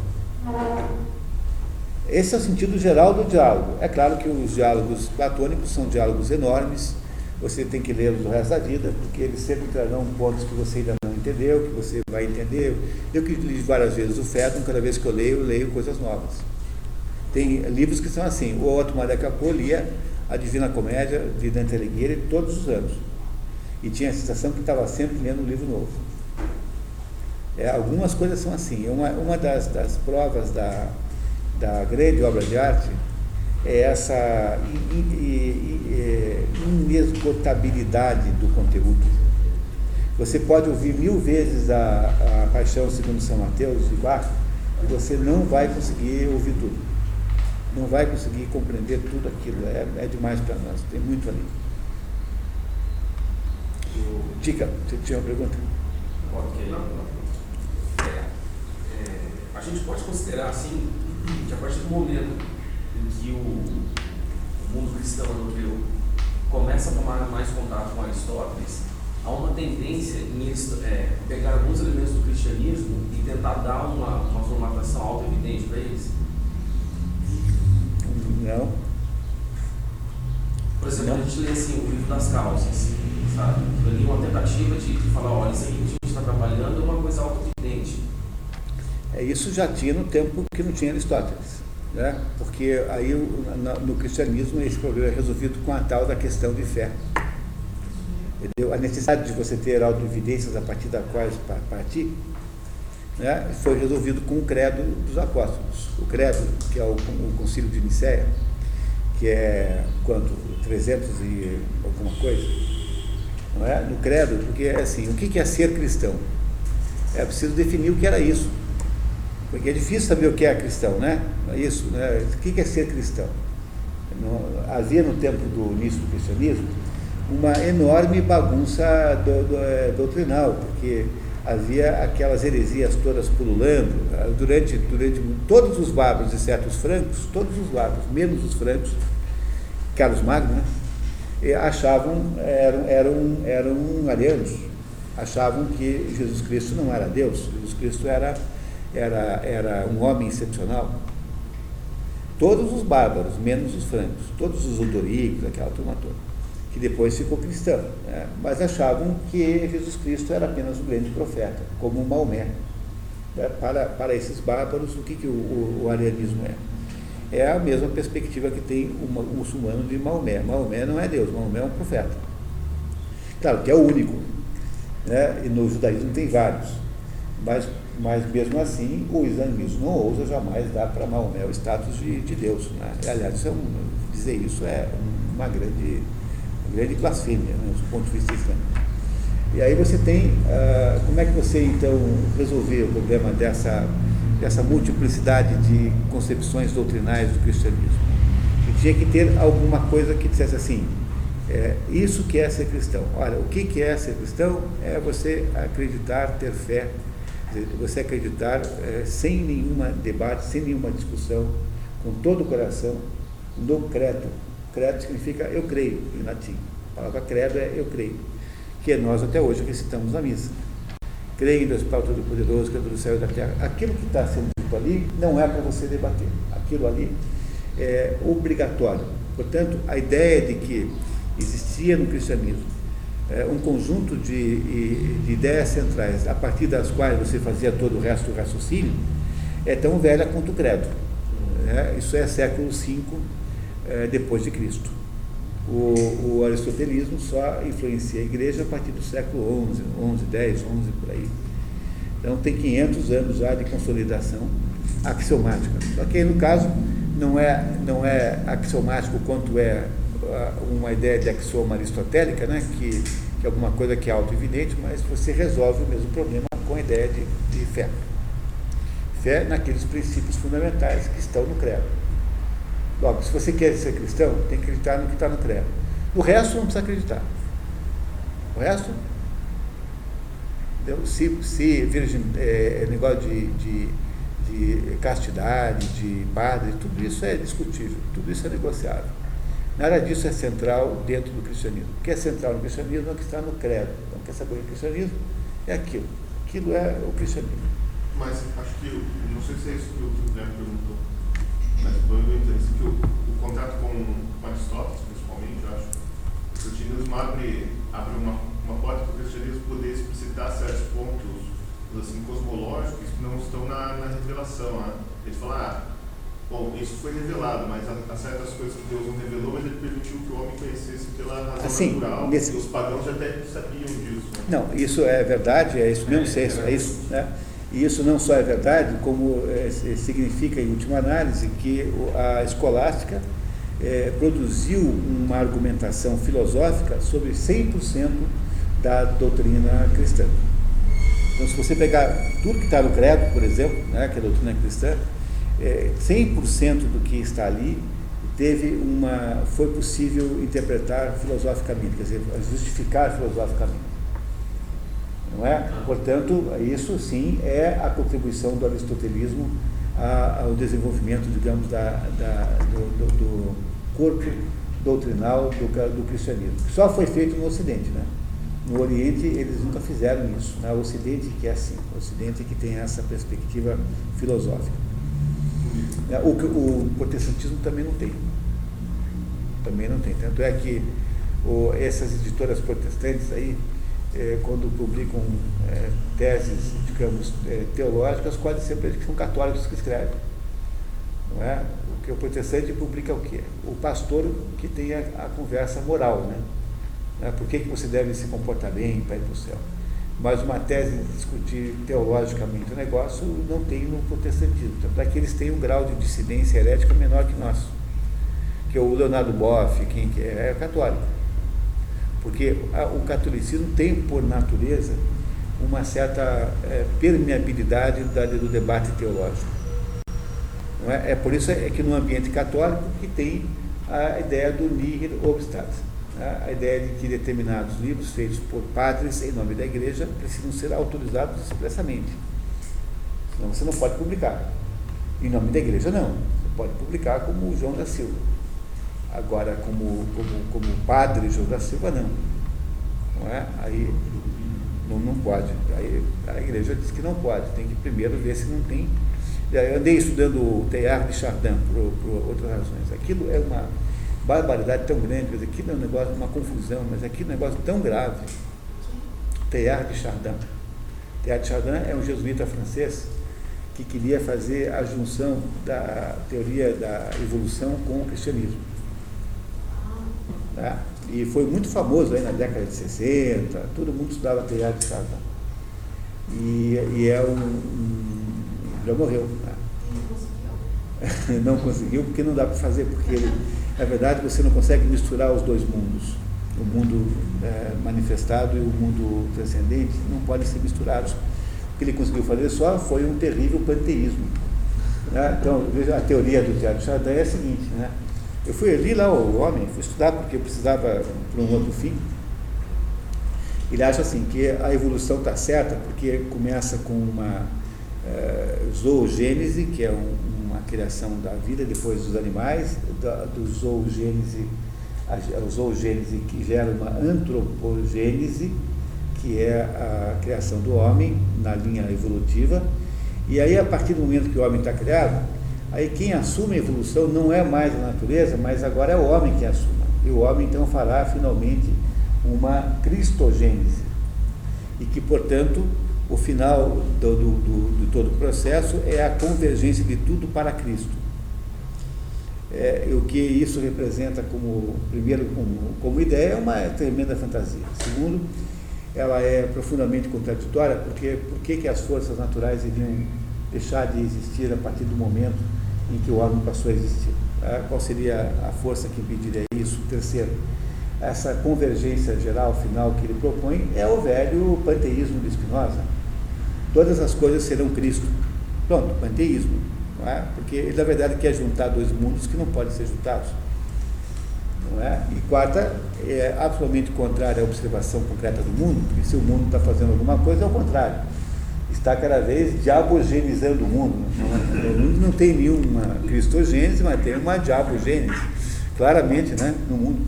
Logo, o padre Teilhard Chardin, ou melhor, Chardin, né, o padre Teilhard Chardin é apenas um, um padre equivocado, coitado. Ele deve ser uma pessoa que Deus recebeu com um bom coração e tudo.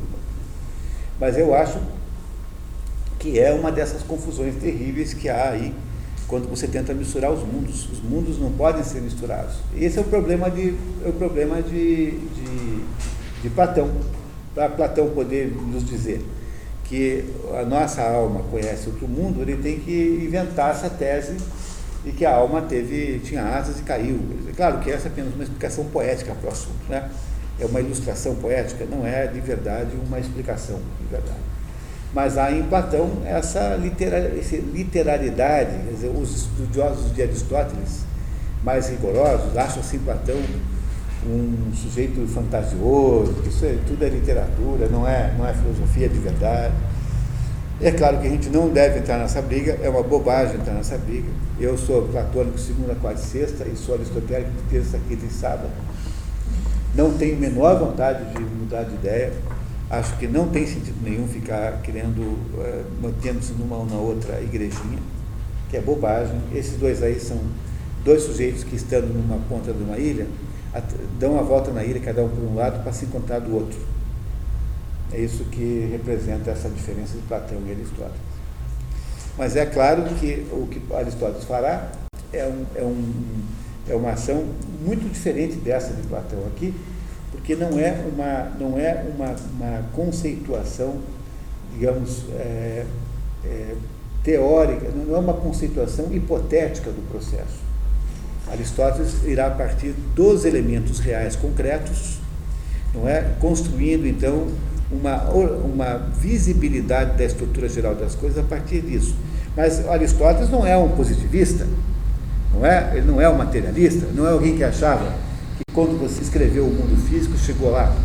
Ele achava que para que tudo isso possa existir, tal como ele é, é preciso que exista alguma coisa que está fora desse mundo. Portanto, Aristóteles acaba fazendo todo o desenvolvimento do conceito de metafísica.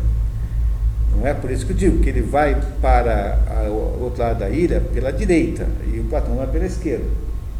Eles não têm divergências profundas é, de final, no final das contas, embora tenham abordagens muito diferentes de lidar né, com o assunto. Essa diferença de abordagem, bom, só para especulação, isso teria sido mais por uma questão sabe, editorial, assim, porque o Platão escrevia para um público que não era os seus alunos, propriamente dito, era um público leigo lá.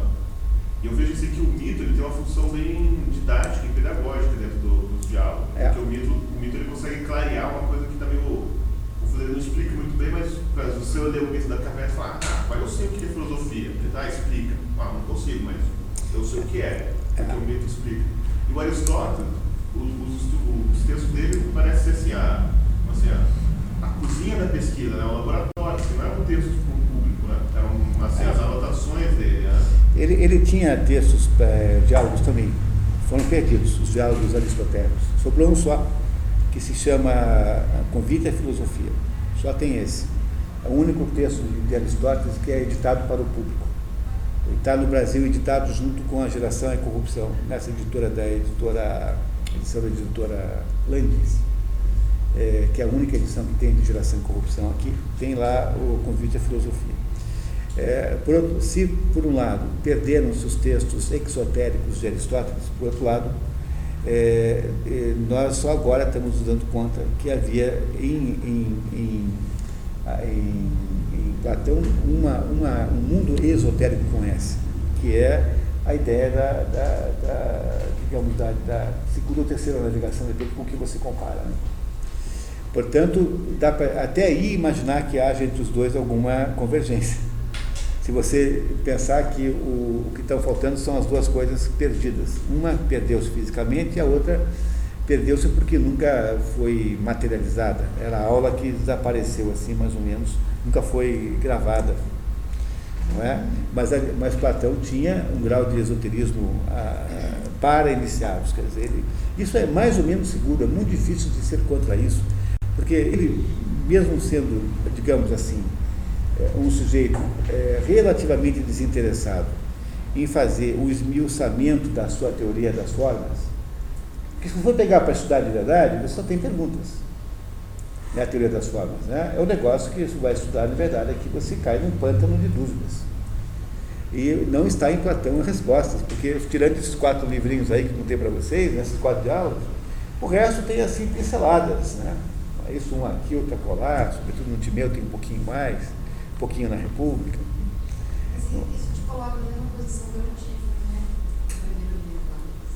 Se só tem perguntas, ele consegue te colocar na posição dos intelectores do Sócrates.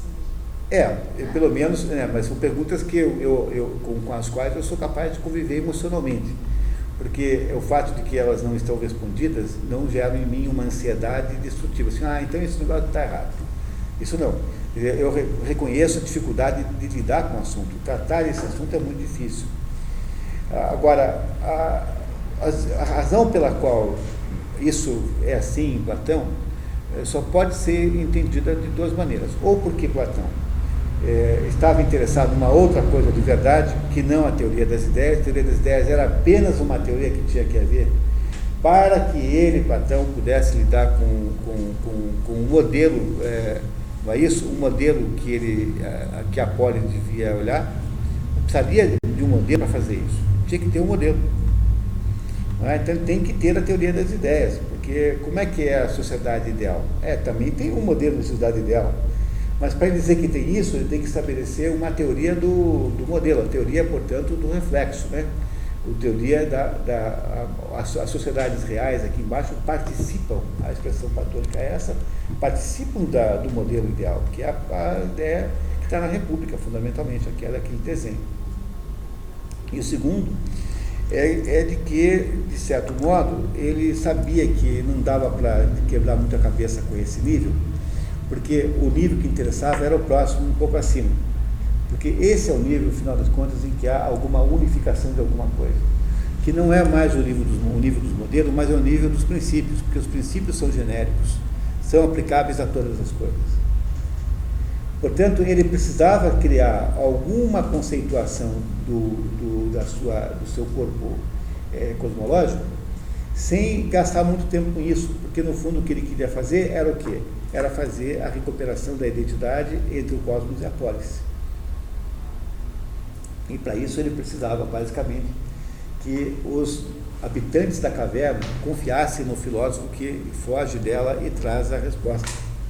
Por isso que ele acha que o, o mundo né, lá em, em, Siracusa, né, aquela sociedade de Siracusa, é que deveria, é, que, que era finalmente isso, né? era o mundo chamando o filósofo para dizer como é que é, como é que funciona.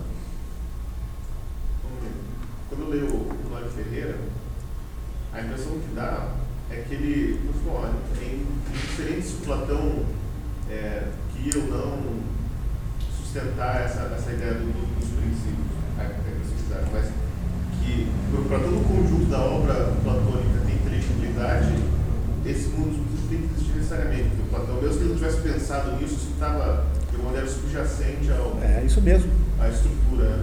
É por isso mesmo que não é possível que ele não tenha feito isso, em primeiro lugar. Em segundo lugar, não é possível que ele pudesse almejar uma, uma tão grande como essa, porque é, é, a chave da compreensão de Platão é essa que eu acabei de dizer para vocês. Tem que entender que Platão como filósofo moral. Se você sair desse foco, já fica difícil de entender o negócio. É? Então você tem aí um filósofo moral que está sustentado num conjunto de, de cosmovisões é? e, de, e, de, e de uma gnosologia, que é essa gnosologia que permite é, viabilizar o filósofo entre os outros, quer dizer, viabilizar o filósofo como o verdadeiro é, compreendedor do mundo. É, essas coisas todas que Platão desenvolveu, que estão fundamentalmente nesse, nesses quatro livros, são a, a, uma necessária base conceitual a partir da qual ele precisa para dizer, ó oh, pessoal, a polis é assim. Como é que ele vai dizer que a polis é assim, se ele não, não defendeu ainda a razão pela qual é assim e não é assado? Ele precisa ter uma, sustentar isso. Como é que ele sustenta isso? Ele sustenta isso criando o, o, a conceituação de que a realidade está escondida para cima e essa, o que está para cima tem que ser redescoberto. E, e, esse processo é que se chama conhecimento. Mas quem é que tem conhecimento? O filósofo. Mas por que ele tem conhecimento? Porque ele se lembra e os outros não se lembram embora todo mundo possa se lembrar. Pelo método, pelo método é, socrático, pode se lembrar. Então, lá no Menon tem lá o famoso exercício que então, é, Sócrates vai chamar lá uma pessoa analfabeta, lá que é um empregado, um escravo, e faz perguntas é, geométricas, ele vai acertando todas. O que, o que, na verdade, é um pouco de forçação de barra cá entre nós. Tá? Porque, porque no fundo o fato de que ele acerta é apenas prova de que ele sabe deduzir. Mas não é prova de que ele viu aquelas coisas todas no mundo das ideias. Portanto, dentro do Menon, aí há uma certa fraqueza argumentativa. Agora me diriam assim, por que, que o, o Platão tem essa fraqueza argumentativa? É porque no fundo, no fundo, o grau de investimento que ele fez nesse conjunto, digamos, né, né nessa teoria central das ideias e, do, e, do, e, da, e, da, e das formas, é menor do que, do que seria necessário. Mas também tem coisa assim, o escravo ele consegue fazer as reduções, não, não porque ele, a alma dele viu as formas geométricas, etc., mas porque de alguma maneira a alma dele está estruturada pelos mesmos princípios que ah. estruturam toda. Eu acho que é isso que. que eu... Não, ele, é o exemplo que é ruim mesmo. É, canhestra, é o exemplo canhestro. Mas essa é a ideia, não que ele tem um conhecimento geométrico, é da mesma maneira. É que, que aquelas coisas que o escravo descobre não são provas da, da reminiscência. São provas de que qualquer pessoa tem capacidade dedutiva. Você, você pega um determinado conceito e vai desdobrando até chegar numa conclusão válida, porque no fundo isso que é dedução. Você pega um axioma, toda a dedução geométrica é assim: você pega um axioma, e se isso é assim, então necessariamente também tal coisa tal coisa, e necessariamente tal coisa. Na, na escola era teorema que chamava isso, lembra? Aquilo que a gente estudava na escola com o nome de teorema, na, na aula de geometria, era isso. Você ia deduzindo a partir de axiomas até chegar numa conclusão válida. O, a, a conclusão corolário é válido porque o axioma é, é válido, porque ele é auto, mas ele é auto-evidente, você não prova. Logo, o que, o que, o que é, Platão não faz bem aí é provar no menos essa tese. Não que o diálogo não tenha valor, tem muito valor, tem elementos muito bons lá, mas ele nesse ponto parece um pouco forçado. É, mas essa sensação que, de que é um pouco forçado é uma sensação mais ou menos que permeia todos esses quatro livros. Porque nesses quatro livros aí você tem, em todas as quatro situações, você tem uma hipótese, né, basicamente. Ah, igualdade em si mesmo que ele menciona no Fedro, para concluir a, as demais, estaria no plano da, das comparações dos objetos sensíveis, cairia nessa mesma ideia de dedução, então? É, não, no, caso, no caso aí não. Porque ele está falando de reminiscência lá. é, mas a, é, não, ele tá, a, a ideia da reminiscência é uma hipótese. Ah, Mas ah, o mecanismo pelo qual você reconhece, esse não, né? porque esse na verdade é o, o reconhecimento, não é sensível porque não é o olho que percebe, mas é a alma que percebe. Então é como se fosse uma intuição intelectual. Mas em últimas palavras, o que, é que significa isso? Significa que isso que o nossa, a nossa, os nossos sentidos conseguem perceber como, como, como digamos, é, é, ah, como estímulos físicos, por exemplo, no caso da- do olho, a luz, no caso do, do tato, né, a, se a superfície sólida ou não, a superfície, seja como for, a alma percebe por intuição intelectual.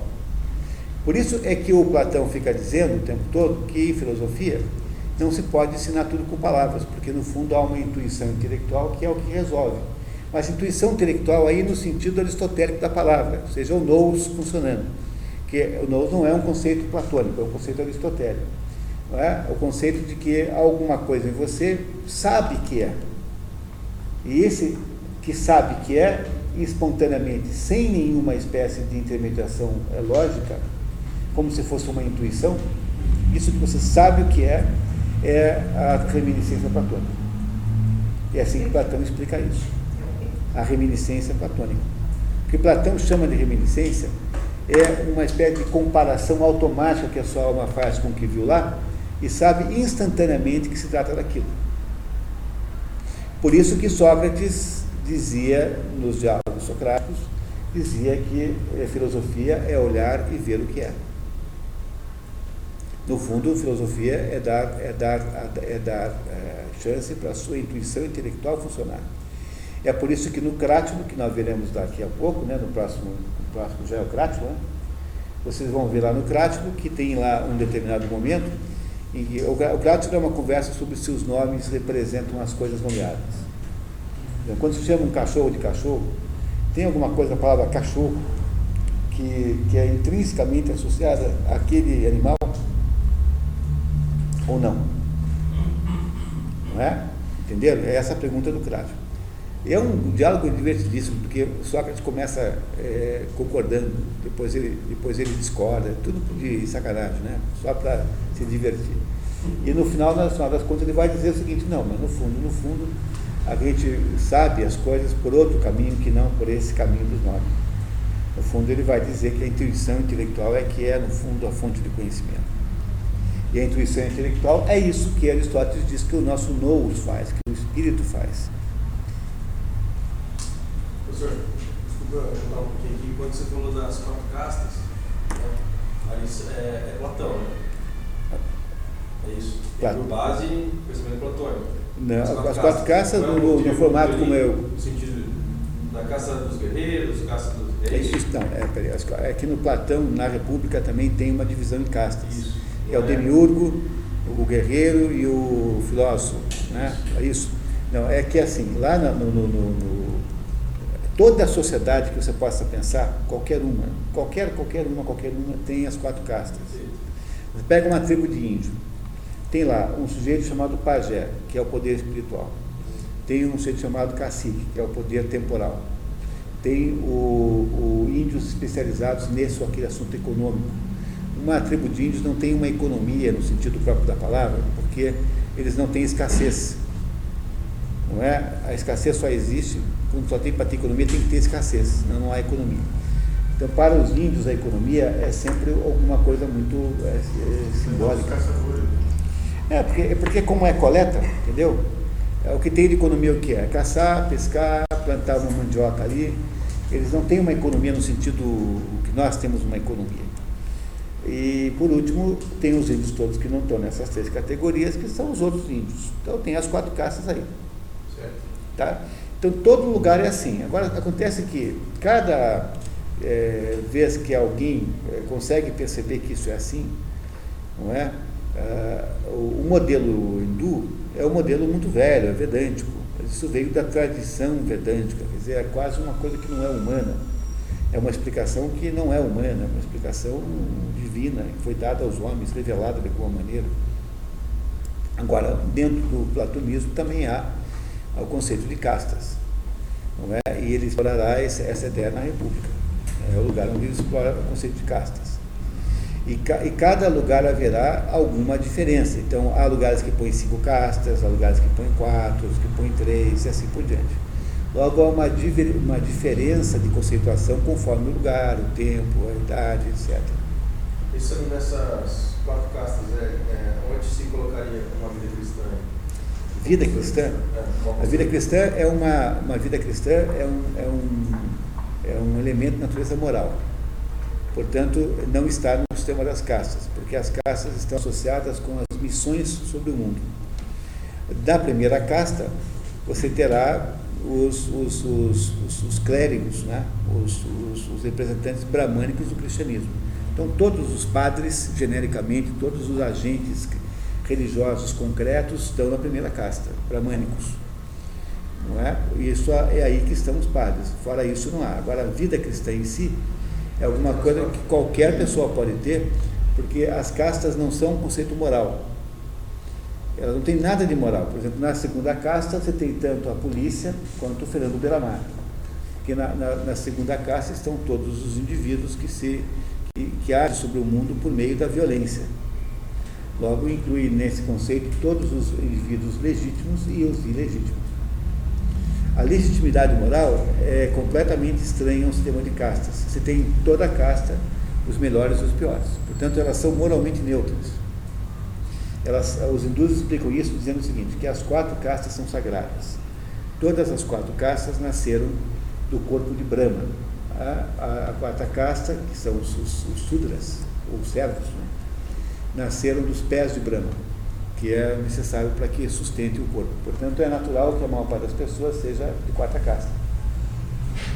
A terceira casta, que são os, os Vaixás, que são os, os comerciantes, ele nasceu das pernas de Brahma. Porque se alguém não tiver ninguém para organizar a economia, a sociedade não progride. A segunda casta, que são os guerreiros, são os chátrias. E esses nasceram dos braços de Brahma, porque é, é, o braço que impunha a espada. E a primeira casta, que é dos Brahmanes, é, nasceram dos lábios de Brahma, porque é por meio dos Brahmanes que Brahma, Brahma conversa com o mundo. Logo, elas estão moralmente neutras. Você tem dentro da primeira casta, desde o sujeito mais intelectual mais que você possa imaginar, mais útil, mais sério, mais decente, até a Madame Blavatsky, que é bater a sua carteira. Você tem desde um papa, desde um santo católico, até um fulano que montou uma igreja só para dar o golpe na, nos credos. Você tem todos os tipos de pessoas em todas as castas. Entenderam o conceito de casta?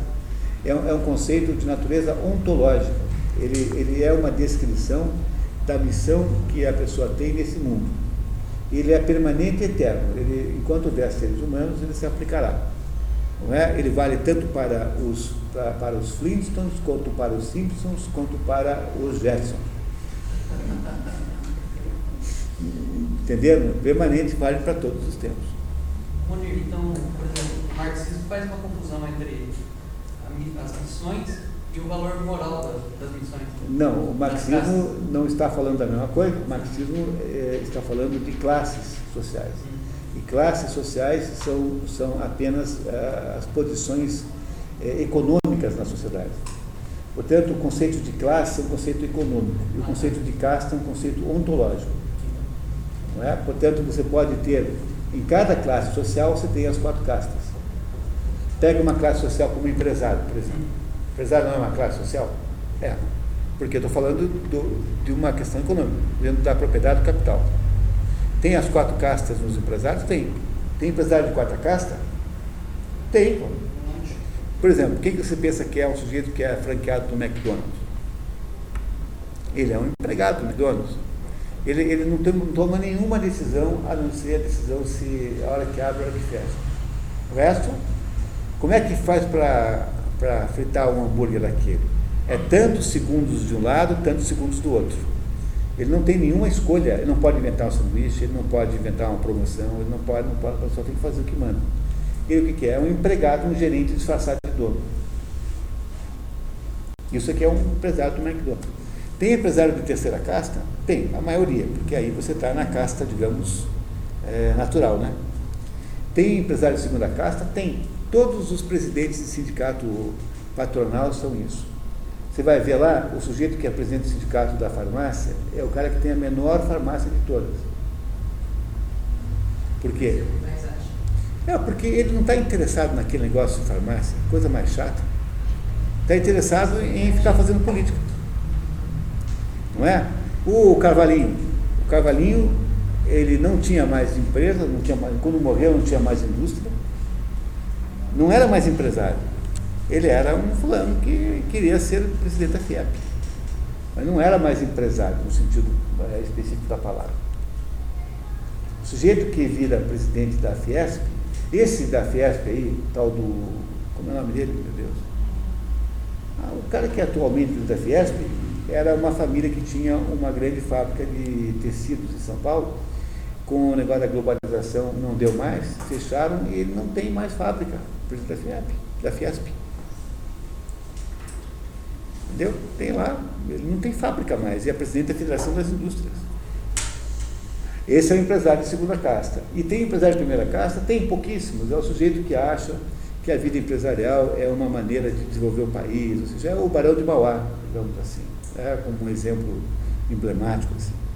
É um fulano que acha que tem uma que tem que ter uma, uma dimensão, a empresa, o capitalismo pode representar um grande benefício coletivo e tal. Portanto, para cada classe social eu tenho as quatro castas. As castas não são exclusivas. Não dá para você misturar os dois conceitos, né? É que como o Marx acha que só tem economia, então ele pensa que o mundo é feito por um embate de classes sociais. Quando na verdade o mundo, o mundo é o resultado dessa interação entre as castas, entre, entre elas, e não de embate, de embate econômico. É que em alguns mapeamentos que ele, você é, encontra, eles fazem descrição do período medieval, antiguidade, e colocam né, essas castas, às vezes, como representações do que ele está querendo atacar no sentido econômico. É, mas é que, que para eles, todo e qualquer coisa que não seja economia é reflexo da economia, É. que eles chamam de superestrutura. Então, se alguém é padre, é porque isso tem alguma coisa a ver com a proteção do capitalismo, entendeu? O sujeito é padre para convencer os pobres que eles não devem se revoltar, porque a classe dominante, que é o capitalismo, precisa de disciplina na mão de obra. Porque como é que você vai produzir a mais-valia se esse pessoal quebra a fábrica todo dia e faz greve? E para isso, então, para eles, eles são obrigados a explicar tudo a partir da parte econômica. Como isso não dá para fazer, sempre são umas explicações ridículas que eles, ah, que eles ah, ah, atingem e pronto. Mas aqui na, na, na Idade Média as castas são mais visíveis, né? É, o modelo da- É, a nobreza, O modelo da casta da classe média, é da casta da Idade Média, é o modelo de castas. Só que, mais uma vez, aí está provado que não dá certo. Você não consegue fazer disso um modelo social. Por quê? Porque, você veja, na, na Idade Média era assim, né? Eu tinha o clero, primeira casta, eu tinha o príncipe, segunda, eu tinha lá aquele artesanato, enfim, aquela econômica terceira, e tinha o servo, que chamava servo mesmo, que era a quarta. Não é? Aí o, filho do servo, porque para eu poder manter isso como um, sistema social, eu tenho que fazer o quê? Eu tenho que inviabilizar a ascensão vertical, né? Dizer, o príncipe é filho de príncipe, é isso? Tudo passa a ser hereditado. né?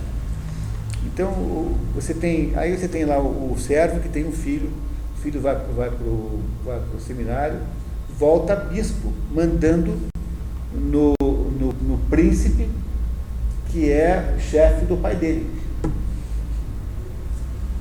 Como é que se resolve uma consistência dessa? Não dá para fazer o, o sistema de castas na prática. Assim, como estrutura social não dá. E na Índia também não tem mais isso, desde a da independência de 47, que na Índia foi extinto o sistema de castas como, como expressão social. Agora, na prática, na prática, todo mundo respeita porque ninguém é boco de que casar fora da sua casta lá. Por quê? Não é? Ninguém, todo mundo respeita, embora não seja obrigado por lei. É? Como ficava na Idade Média essa, essa questão das castas aí, os templários, que é uma espécie de monge guerreiro? É, eles são, eles são uma variação de Brahmani. O fato, o fato de que eles são, digamos, militares não os transforma em segunda casta. Não é? eles têm, uma, eles têm um conteúdo, têm um conteúdo de, têm um conteúdo de casta, de primeira casta, embora eles tenham uma ação de segunda casta é, secundária e derivada da primeira, porque eles não são guerreiros no sentido puro da palavra, eles são conceituadores também. Né? Portanto, eles são uma variante, digamos, mista de primeira casta. Mas é a primeira casta, não tenho dúvida nenhuma. Pelo que você disse da, desse contexto de casas que nenhuma é melhor que a outra, nós somos só diferentes. Moralmente falando, não, não há. No entanto, tem uma característica dela de que a primeira casta, que é a dos brahmanes, consegue entender toda essa estrutura e o resto não ocorre. Mas isso não é uma questão moral, é uma questão de conhecimento. Tá? Moralmente, não. Moralmente é tudo igual. Agora acontece que a, não só a maior diferença de todas é a de poder, né? que no fundo o que está falando é isso. Há uma, há uma diferença de poder imensa entre a primeira e a quarta casta. O fato de que o poder, o poder em todos os sentidos que você puder imaginar. Eu, por exemplo, por exemplo não há, não, não, é assim, quer ver? A, a, quarta casta não tem poder nenhum, porque ela, por, em tese, abdicou do poder. Ele disse, eu não quero. Vocês mandam e eu obedeço, mas vocês me garantem a vida aqui. Dizer, a, a, quarta casta é, teoricamente, a mais espertalhona das quatro. Porque é a única que não quer, corre risco nenhum. Ela monta uma vida com o objetivo de não correr riscos.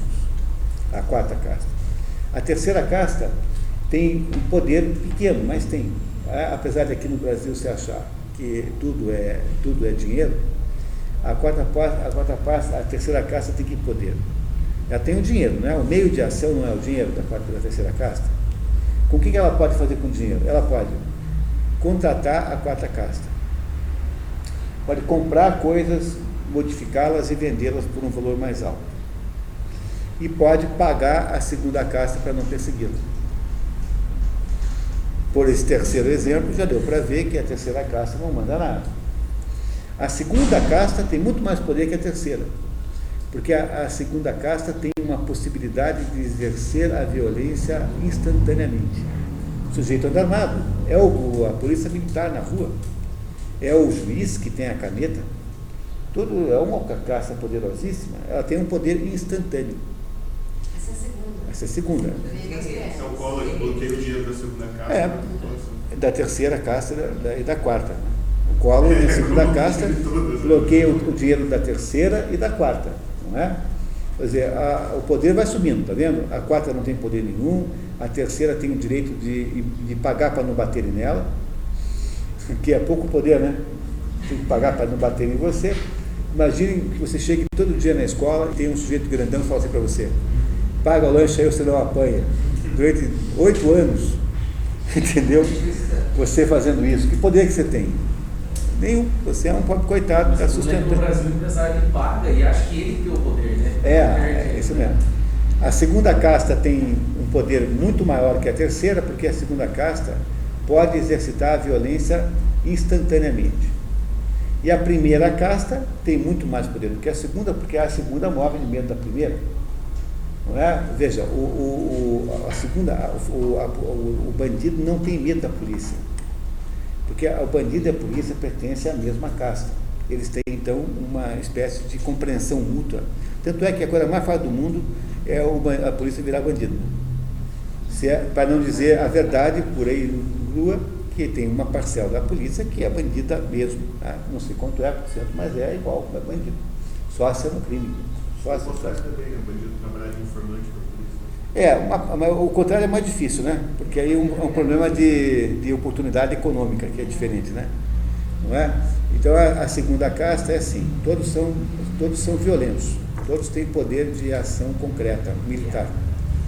Não é? Por isso o bandido não tem medo da polícia. Ele pode ter um medo circunstancial, assim.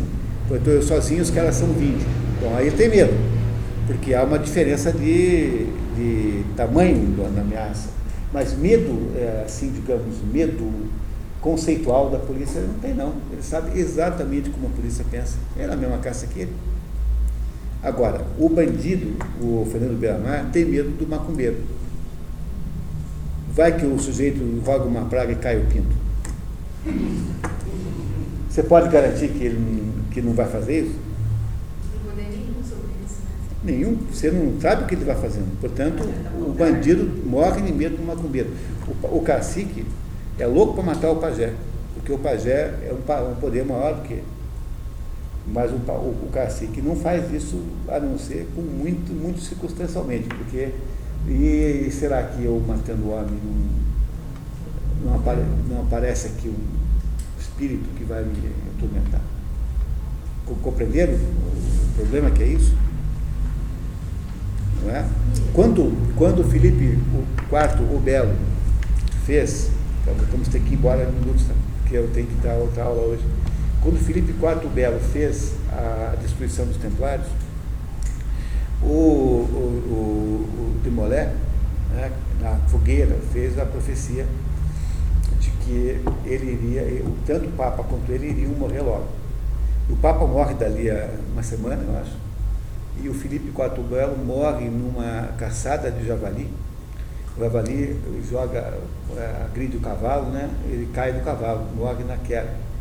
E o javali é, na linguagem simbólica, o símbolo da casta bramânica. O urso é o símbolo da casta guerreira e o javali o símbolo da casta bramânica. A monarquia constitucional, a monarquia, digamos, absolutista que o Felipe IV o Belo implanta a partir eh, da destruição dos templários, acaba com a morte de Luís XVI, que, cujo, cuja família eh, ficou presa justamente onde? No Castelo dos Templários, na Rua do Templo, em Paris. Ou seja, a monarquia absolutista gerada por Felipe IV Belo acaba no, no Castelo dos Templários, em Paris, que ele, onde começou, com a destruição do que começou. Não são coincidências incríveis?